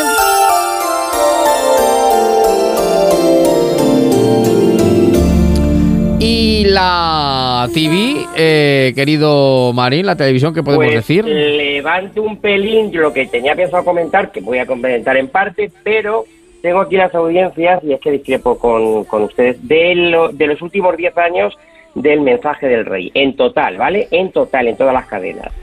A ver, en el 2013, en el 2015 y en el 2016 eh, Sí. tuvo una audiencia inferior a, a la, actu- a la de este año. Eh, eh, en el- eh, le digo, o sea, con lo cual, este año ha tenido 6.761.000 espectadores. Sí. El, el año que menos ha tenido fue en el 2016, con 5.822.000 y un 57,6, mientras que este año ha tenido un, un 65,3. Lo digo porque no ha sido tan mala, ¿vale? No ha Ha sido, sido tan el mala. tercer, el tercer discurso, no el más, me- el, el primero, menos visto. De todas maneras, como dice Hidalgo, luego hay que sumarles. Claro. eh, luego hay que Pero es que sumarles. luego Cada vez hay más canales. no, vamos a ver. Hay, y luego hay mucha gente que lo ve en las apps, por ejemplo. No, no, sí, sí, no, pero que yo no estoy, pero Marín, que yo no digo nada ni, ni quiero que lo vean más o que lo vean menos, yo simplemente estoy dando el si dato. el rey te lo manda Que en total, WhatsApp. estoy hablando cuando damos audiencias, cuando damos audiencias, bien sabemos que nos referimos a la televisión, por supuesto que por eh, redes sociales, por YouTube, por Instagram, claro que se habrá visto y se habrá seguido. Para una cosa en la que gano a mi hijo, no me vayan a decir ahora. Es verdad, es verdad, es verdad, es Que me refiero yo, que hablo de la noticia y es la noticia de audiencias de televisión, Bueno. me refiero. Bueno, eh, eh, Ya, pero por eh, eso que quería aclarar que es que, que, eh, que no es tan malo. O sea, que. Porque, por Bueno, ejemplo, en el cada 2015. uno que lo, que lo juzgue como quiera, pero que el dato es ese. Bueno, eh, algo más, Marín, aparte de la audiencia de Su Majestad el Rey, Tengo como más cosas, pero yo me gustaría hablar de esta casa. eh, lo hago casi todos los años, pero es que este año eh, Alsina ha- me, ha, me, ha, me, ha, me ha dejado cao totalmente con un actor para un milagro. El otro día Ah, con la afición, claro, con la afición, claro, sí, sí, sí, sí. bueno, sí, sí. pues eh, Julieta Serrano y Manuel Arias, Charo López, eh, Miguel Millán, Alicia Borrachero, eh, estaba también por ahí Manu- Manuel Galeani y Emilio Gutiérrez Cava. Es eh, un, bueno, pues una recreación, mm, un homenaje a esa gran película de Betty Davis, un gaste para un milagro, que aconsejo entren en la página web de Onda Cero y se la escuchen. Una maravilla. Y para mañana cuento más cosas eh, de ficción, en este caso ya de televisión. Pues para mañana lo dejamos. Bien. Y de cine, no sé si damos alguna puntaladita de algo, querido Aguilar, para terminar. Sí, Sí, mire, seguro que Iván Redondo ha mandado un WhatsApp a Pedro Sánchez diciéndole que este fin de semana los azules han arrasado la preferencia al público y le ha dado ya la Navidad al presidente. Pero Iván es que es un maestro de la demagogia, no miente, y es que ha sido la semana de Avatar, el sentido Ah. del agua. Que, ha, Claro, claro, que- claro. que ha alcanzado los 2 millones de espectadores en España, quedando la secuela del gato con botas y el biopic de Willy Houston como otras opciones de cine en sala. Pues como decía Cameron, nos vuelve a desconcertar más que Carmen Calvo a la sección Podemos del gobierno, con un espectáculo visual en el que Cameron maneja más opciones que Sánchez para aprobar una ley. A- Avatar ya lleva recaudado casi mil millones de euros a nivel mundial y eso que en Estados Unidos están pasando más frío que Grignán cuando se levanta cada día y ve que le queda un día menos. Y bueno, pues este espectáculo visual de la segunda parte de Avatar de más de tres horas, en el cual aquí no hace un giro mortal que ni la fiscalía inventándose que las nuevas reformas penales no pueden beneficiar a los ya jugados. La peli va sobre la defensa de la familia, de tu poblado y de tu entorno del que van a disfrutar en esta continuación, que se van a quedar como lambán cuando escuchan las medidas de su partido en el gobierno. No podrán recanchar la mandíbula. Espectacular. Sí, a mí Bueno, es que pues- me da pereza. Pues, da no, pues, no, pues yo quiero ir a verla, yo quiero verla. Yo después de lo que ha dicho de más tal, lo que pasa es que luego yo veo la película y estoy esperando a que salga Lambán, no sale y luego me acuerdo de Aguilar, digo, ya me, ya me Claro, engaño otra claro, vez. pero te- tengan cuidado, eh, tengan, tengan cuidado con esta nueva versión que al, al parecer hace agua, ¿eh? La que sí le hice caso fue el, el otro día y esta tarde me he dedicado a ver qué bello es vivir. Oiga, qué delicia, por favor. Qué bonita. Sí, sí, es La emitieron ayer en eh, la 2 de televisión. Claro, tienen que pagar la- derechos La por emitieron emitirla. ayer por la tarde, Claro, sí. y tal, y Se equivocaron. En el año 74 se equivocaron y perdieron todos los derechos de emisión. Por tanto, es libre. Claro, Sí, claro, sí, sí, claro. pues ahí está. Bueno, ahí está. eh, me, quedan 20 segundos eh, eh, y eh, quiero saludar a, a Matías. Le, bueno, Matías, bu- buenas noches. Buenas, Buenas, noches. Fe- buenas noches a todos. ¿Qué tal? Feliz Navidad, feliz Navidad. Feliz y aspiro. Navidad, feliz Y Navidad. aspiro. Y aspiro Buenas también, noches. feliz Navidad. Hola, buenas ¿Qué tal, noches a todos. Miguel? Buenas sí noches. Buenas. Hombre, claro, claro. en verano y en fiestas de guardar, aquí está. Como Dios manda, aquí estamos. Matías, el titular mañana, ya nos da tiempo. Se quedan con la brújula, con Mr. Aspiro y con la radio, Onda Cero. Mañana regresamos a las 9. Adiós a todos. Chaito, adiós.